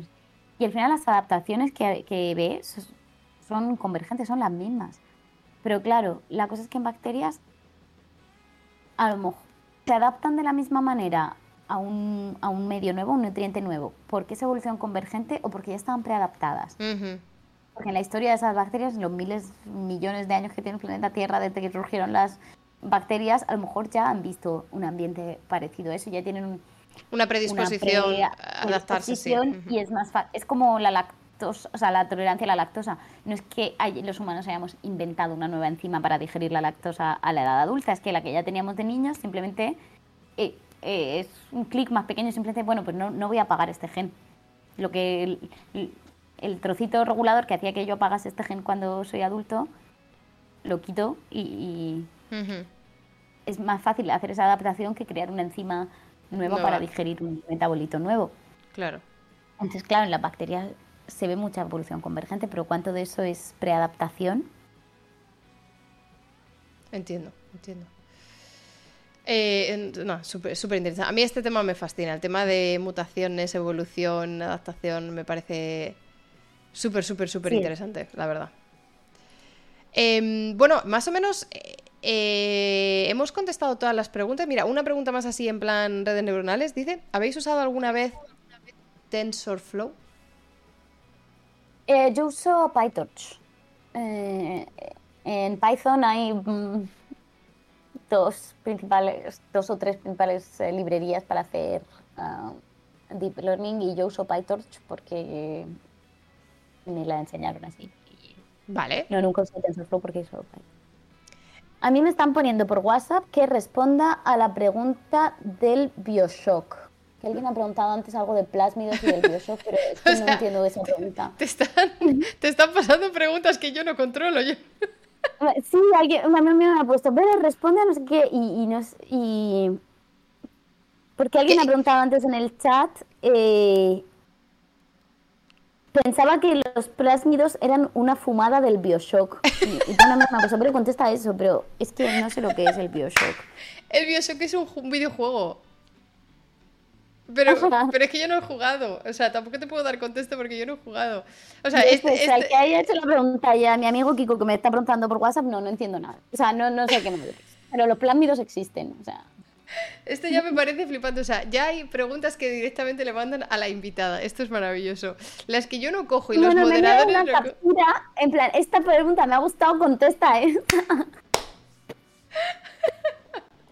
Maravilloso. Dice, es una mecánica del juego que sirve para mutar habilidades. Ah, ¿en el juego te pueden meter plásmidos? Qué guay. Hostia, pues sí, ¿no? Te metes un plásmido y te, y te pones una mutación. Claro. Oye, pues sí pues... pues eh, El personaje del Bioshock se inyecta plásmidos como fórmulas que le dan poderes, claro. Las bacterias así adquieren poderes, entre comillas, adquieren resistencia a antibióticos con un plásmido. Está bien pensado. Hostia, pues eh, puntito científico para, el Bioshock. Eh, hay otra pregunta de Kirtas, del moderador, que dice, la mía no la lees. Voy a leerte la pregunta de Kirtas porque al pobre se ha sentido ofendido y dice, no lees la mía, te leo la pregunta de Kirtas. ¿Cómo de importante crees que debería investigarse más? O sea, ¿cómo... No, no voy a intentar reformularla, te la voy a leer tal cual la he escrito. ¿Cómo de importante crees que debería investigarse más a los tiburones para que se descubriera en un futuro alguna cura para el cáncer? Esa es la pregunta de Kirtas. ¡Wow! Random, sí. Eh, si no la entiendes, dilo, claro. Si no entiendes la pregunta, dilo. Em, no soy experta en tiburones y mi pregunta es, ¿va por, por eh, la dirección de que los tiburones desarrollan pocos tumores, supongo? Creo que sí. Pero igual que las ballenas y que otras especies. Sí. Me ha venido a la mente Sharknado, dice uno en el chat. vale. No desarrollan, son inmunes. Sí, o sea, pero no solo los, los tumores, hay, o sea, no solo los tiburones, sino hay muchas especies que no desarrollan tumores o que no desarrollan casi. Intentar entender eh, si es un tema de investigación. No es un tema que sea mi especialidad, pero sí que es un tema sobre el que me gusta leer de vez en cuando. Y una pregunta muy curiosa sobre los elefantes o las ballenas, porque cuanto más grande sea el organismo, más, más células tiene, con lo cual más divisiones celulares y más debería ser la probabilidad de que, de que tengan un tumor. Y los elefantes y las ballenas no tienen más tumores que nosotros. Y entonces, pues eso es, mm, hay como muchas teorías. sobre los elefantes sí que he leído que tienen muchas copias de TP53, que es uno de los genes que casi siempre está mutado en muchísimos tumores. Entonces tienen copias de seguridad. Sobre las ballenas leí, hace poco un paper súper interesante em, sobre, que, sobre un estudio que han hecho en ballenas y descubrían que, es que, que, las ballenas mutan poco porque sus enzimas de reparación del ADN son como muy buenas. Ah, hostia, oye, pues cómo mejorar las enzimas de reparación, eso, eso me interesa saberlo. Sí, sí, sí, y ese paper lo, lo, vi hace poco en Twitter, pero es que no... A ver, ¿puedo, ¿puedo escribir en el chat? Sí, claro, sí, sí. Bueno, si, si, es un link, me lo tienes que pasar a mí. Ah, vale. Porque en el chat no te lo va a dejar pegar, pero... Bueno, lo voy a empezar, pero sí. Yo, yo es que esta, esta mm. conversación con lo de los tiburones me la dijo a mí Kirtas el otro día y yo le dije, sí, bueno, pues igual que cualquier otro animal que no desarrolla, o sea, quiero decir, los tiburones, ¿por qué en concreto tiburones? Como cualquier otro animal. Pero yo, el contraargumento que yo le planteé fue, a lo mejor si a ese tiburón de pronto le haces que viva 30 años más, también desarrolla tumores. Claro, es que también eh, depende de qué animales. Mm, te estaba explicando antes lo de la selección natural. O sea, los tumores que, desarrollamos de niños y de jóvenes, eso sí, bueno, ahora con los avances de la medicina, pues un poco cuestionable lo que estoy dicho, pero mm, teletransportémonos a hace unos años cuando la medicina no estaba tan avanzada. Alguien que tenía un cáncer antes de la edad de reproducción eh, muere y esos genes no pasan a nada genético. Entonces, los genes que eh, causan tener mucha predisposición al cáncer en los niños y en los jóvenes, están bajo selección negativa, o sea, se mantienen a baja frecuencia. Puede ser que los tiburones nunca los hayamos visto. En cambio, los humanos, por ejemplo, como algunos otros mamíferos, vivimos muchos años después de la edad de reproducción. Y ahí la selección natural no actúa. Pero no es el caso de todos los animales. Hay animales que mm, se, viven menos años o que o viven, o sea, durante toda su vida son, son fértiles. Son fértiles, sí. Y entonces, claro, ahí el, los genes que dan predisposición a tener cáncer, pues están bajo muchísima selección negativa, porque un individuo que tenga cáncer se morirá, tendrá menos hijos, o se morirá antes de tener ningún hijo. O sea, hay que estudiar especies que sean fértiles hasta, el, hasta el momento de su muerte. Y lo queremos comparar con los, con los, eh, con los humanos, necesitamos eso, animales que, que no puede haber selección eh, no hay tanta selección en, cáncer. Pues lo que puede haber selección es esto, es tener genes que, o sea, sabemos que la mayoría de los genes que causan tumores mutan, pero no mutan suficientemente rápido para que todos desarrollemos cáncer a los 20 años. Claro. Pero si viviésemos todos 150 años, a lo mejor todos acabaríamos desarrollando cáncer. No sé. Porque nadie lo ha observado. Entonces, sí, hay, una parte que es eso, es los animales que viven menos años menos años de por sí, porque cuanto menos años, menos divisiones celulares, menos mutaciones somáticas. El vivir más o menos después de, la fertilidad, porque eso va a veces ser selección negativa que, que, ayudará a que tengas pocos genes de. O, unas enzimas de reparación suficientemente buenas para que no. Y luego adaptaciones, pues si tienes sol, pues la melanina, todo eso, que te pueda proteger. O sea, todas esas adaptaciones entonces está cómo estés adaptado a no tener cáncer, cuánto se divida y ya te digo que el tiburón en concreto no lo sé, pero lo de, la, lo de las ballenas azules que leí el un paper donde habían encontrado como que, no sé, hacían experimentos, o sea, secuenciaban y, hacían experimentos, no sé qué, y encontraban que la, ballena lo que, lo que tiene mejor son, eran las enzimas de, bueno, al fin y al cabo son las que están controlando, eh, que están leyendo bien, incluso si hay algún mecanismo que te introduce errores, eh, el final, el, final check, ¿no? Es, ahí donde está. En cambio, en, los elefantes, yo lo que había leído siempre muchas veces era que lo que tenían eran muchas copias de, mm. de, 53 y de ese tipo. Para asegurar que, funcione. claro. claro. Claro, claro, claro. Eh, es súper interesante. Me gusta mucho leer, pero no es, no es mi, mi investigación. Entonces, si alguien podéis buscar el paper de las ballenas, salió hace pocos meses, creo que en Science o algo de eso. Pues lo mismo, lo mismo lo, lo, encuentra alguien, pero si no, eh, lo, lo, buscaremos. Eh, ya se ha quedado quietas tranquilo de que ya le he dicho la pregunta de los tiburones. Eh, hay bastantes más preguntas, pero no quiero abusar, eh, que llevamos dos horas y media eh, en, stream y, además también nosotros viajamos mañana, así que no quiero tampoco abusar de, tu tiempo y, de... Hay alguien por ahí que pide, a Gandalf que venga a despedirse. Sí, si, se anima... Está tan mono. Pero no, le, no le molestes, no le molestes si está mono. No, no, si... Gente, habéis hecho que, que, Uy. No, no, no, quiere salir, ha salido corriendo. hemos oído algo. Sí, pues era... Eh, pero lo que pasa que por detrás de la cámara, ¿no? Ay, pobre, ay, pobre. Bueno, dale, dale un besito de nuestra parte, eh, que, no pasa nada, que no quiera saludar, se lo, entendemos. Anda. Pobrecillo. Ay, eh, igualmente le, le, agradecemos los dos, los dos pasajes que nos ha hecho antes, que, han, sido bonitos. Eh, bueno, pues eh, Vero, si te parece, te voy a hacer ya mm, la última pregunta que, que, le hago a todas las personas que pasan por aquí. ¿Es más difícil que la pregunta de la ciencia? Sí, es más, es más difícil. Pero en este, o sea, pero lo, bueno, lo positivo es que en esta no hay dos Españas. O sea, en esta, en la pregunta que o sea, la respuesta que des eh, va a ser válida. No, no, no, no, hay, no hay ningún problema.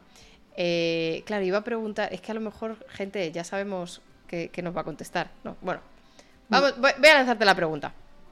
La pregunta es, cada vez la hago un poco diferente, pero ya se me están acabando las, formas de, de darle la vuelta de tuerca. Eh, pero, pero bueno, voy a intentarlo. Eh, ya, Miguel Ángel, yo también apuesto por eso, pero si no, eh, estamos abiertos, estamos abiertos a tu respuesta. Si llegan una raza alienígena a la Tierra y dicen, vamos a salvar a la humanidad solamente si aquello que tú nos recomiendes merece la pena. Y la recomendación que le tienes que hacer no es una recomendación científica, es una recomendación artística, literaria, dramatúrgica, pictórica.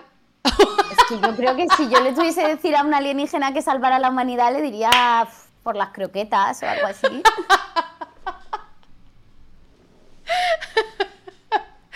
Esa no, la vi venir.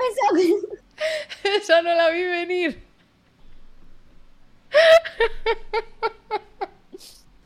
Es que, claro, es que yo normalmente la pregunta es, ¿cuál es tu libro favorito o tu película favorita? Ah. Pero yo es que la estoy ya dando tantas mil vueltas para no hacer la misma pregunta siempre igual, que claro, en este contexto, con toda la razón del mundo, has dicho concretas.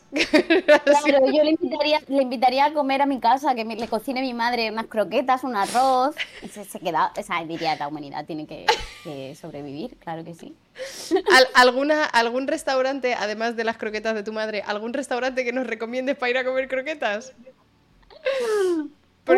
la pobre a tu madre no la vamos a pringar, pero... No, no, pues que tengo muchas. Em, ¿Tienes muchas? Hay un sitio aquí en Barcelona que, se llama La Croquetería que hacen croquetas buenísimas, pero es que las del señor Bermúdez están buenísimas. En el, eh, tengo otro bar en Barcelona que se llama El Jaica, que tiene una croqueta de gambas y mero que, que está muy buena también. Y en Murcia, muchísimos, o sea, indefinidos sitios que hacen croquetas muy buenas. Ojo, oye, pues, pues eh, ahí, está, ahí está la recomendación. Eh, sí, sí, Tengo, tengo una cosa antes de que colguemos. Ah, bueno, sí, del libro o película favorita, no lo sé, qué difícil. Puede ser eh, obra de teatro, peli, canción, eh, eh, libro, cuadro. cualquier cosa, cómic, manga. Eh, libro, es que va a sonar muy básico, pero te diría Harry Potter y creo que El prisionero de Azkaban. Bien, probablemente. me sirve muchísimo, me sirve muchísimo. Y cuadro, alguno de Dalí, pero no sé decirte cuál. A lo mejor el de cualquiera de Dalí con lo, eh, de, de relojes. En plan, uno que digas, esto no te deja indiferente, esto te cambia la vida. Uf. Mm, no sé. Pero me, me gustan mucho muchos cuadros, pero hace poco estuve en el Reina Sofía en Madrid y puede todos los, los, los Dalís que tienen y los Picassos, todos. Bien, y si no, croquetas. A mí me sirve. Y si no, croquetas. Y de música no lo sé. eh, No hace gustan fal- muchas Pero no hace falta, no te preocupes. Eh, Con, con una recomendación yo ya estaba contenta. Y con, Vale, y con y- croquetas más. Vale. eh, es que es, no sé, es lo primero que se me ha ocurrido con el alienígena. eh, Yo, yo me Ah, estaba no, está imaginando el alienígena comiendo. Vale, y una última cosa. Sí, dale. Em, vale, hablando de gatos, em, mi, mi tío se encontró este gatito ayer en Murcia y te le tengo que buscar casa. ¡Oh! Y ¡Oh! yo aquí en Barcelona, se ve, Sí, sí, yo en se ve. Barcelona tengo dos, en un piso muy pequeño, no me caben más. Eh, eh, en casa mis padres tienen perros que se lo comerían y está en casa con mi abuela, que mi abuela está muy mayor. Vale. Y ya bastante mi tío con cuidar a mi abuela como para ahora tener un bebé gato de un mes. Entonces, si alguien quiere un gato en Murcia, por favor que me escriba eh, Vale. por Twitter. Y también me lo puedo traer a Barcelona cuando baje a Murcia si alguien lo quiere adoptar en Barcelona, pero por favor. Vale, gente. Gente, si alguien tenía ganas de tener un gatete y llamarle. eh, no, Gandalf y Sauron ya están pillados. Pero. Creo que es chica. ¿Es chica? Pues Galadriel. Yo, vamos, yo lo veo claramente. Vamos. Vale, pues alguien- O sea, Galadriel o Arwin, no hay, no hay más opciones. Sorry, viene gato con nombre ya. Eh, pues, eh, pues nada, gente, si tenéis eh, pues, alguien interés. quiere que me escriba por, por Twitter. Y si puede ser alguien que esté cerca de Murcia o cerca de Barcelona, mejor. Si no, pues ya, ya buscaremos. Pero Pues ojalá, Eh. ojalá se encuentre prontito eh, y, y que se y que encuentre una Forever Home, como se dice. Mira, acaban de dejar tu, tu eh, Twitter. Sí, gracias. Por ahí me podéis eh, escribir quien quiera un gato. Claro, no sé, yo conozco, claro, quien quiera cualquier otra cosa. yo conozco a un par de streamers, eh, que, eh, pero Juanma, no sé, Juanma tiene mascotas. Es que yo sé que Cristóbal creo que no es muy de mascotas, pero Juanma tiene mascotas o quiere tener mascotas, porque es de Murcia. Eh, Ah, entonces, Quiero un gato. Pues no lo sé, a lo mejor, a lo mejor quiere un gato, yo le pregunto. Yo le pregunto. Eh, oye, Vero, eh, es verdad, Cristóbal tiene perros, es verdad, Cristóbal tiene dos perros, entonces Cristóbal eh, me imagino que tiene, tiene demasiado. Vale. Em, pues eh, muchísimas, muchísimas gracias, Vero. Eh, me lo he pasado súper, súper, súper bien. He aprendido un montón. Em, eh, o sea, me encanta, o sea, es un tema que me fascina y, y que, me, y que me encanta y que me parece increíble cómo hacéis, parece que hacéis magia con, con datos y genes y luego sacáis eh, que 14 es el plámido, el número de plámidos óptimo para la bacteria porque, porque patatas, sí, yo pues ok. Patatas. Patatas. Entonces me, me- me parece increíble. Y, y nada, que muchísimas gracias por ofrecerte a pasar aquí el rato y muchas gracias por compartir pues, pues, todos tus conocimientos y tu buena onda. Gracias a ti. Ha sido un placer, estamos en contacto. Si le encuentras casita a Galadriel, pues avísanos eh, y lo celebramos. Vale. vale. Un besito, nos vemos. Chao, Hasta luego, chao. chao.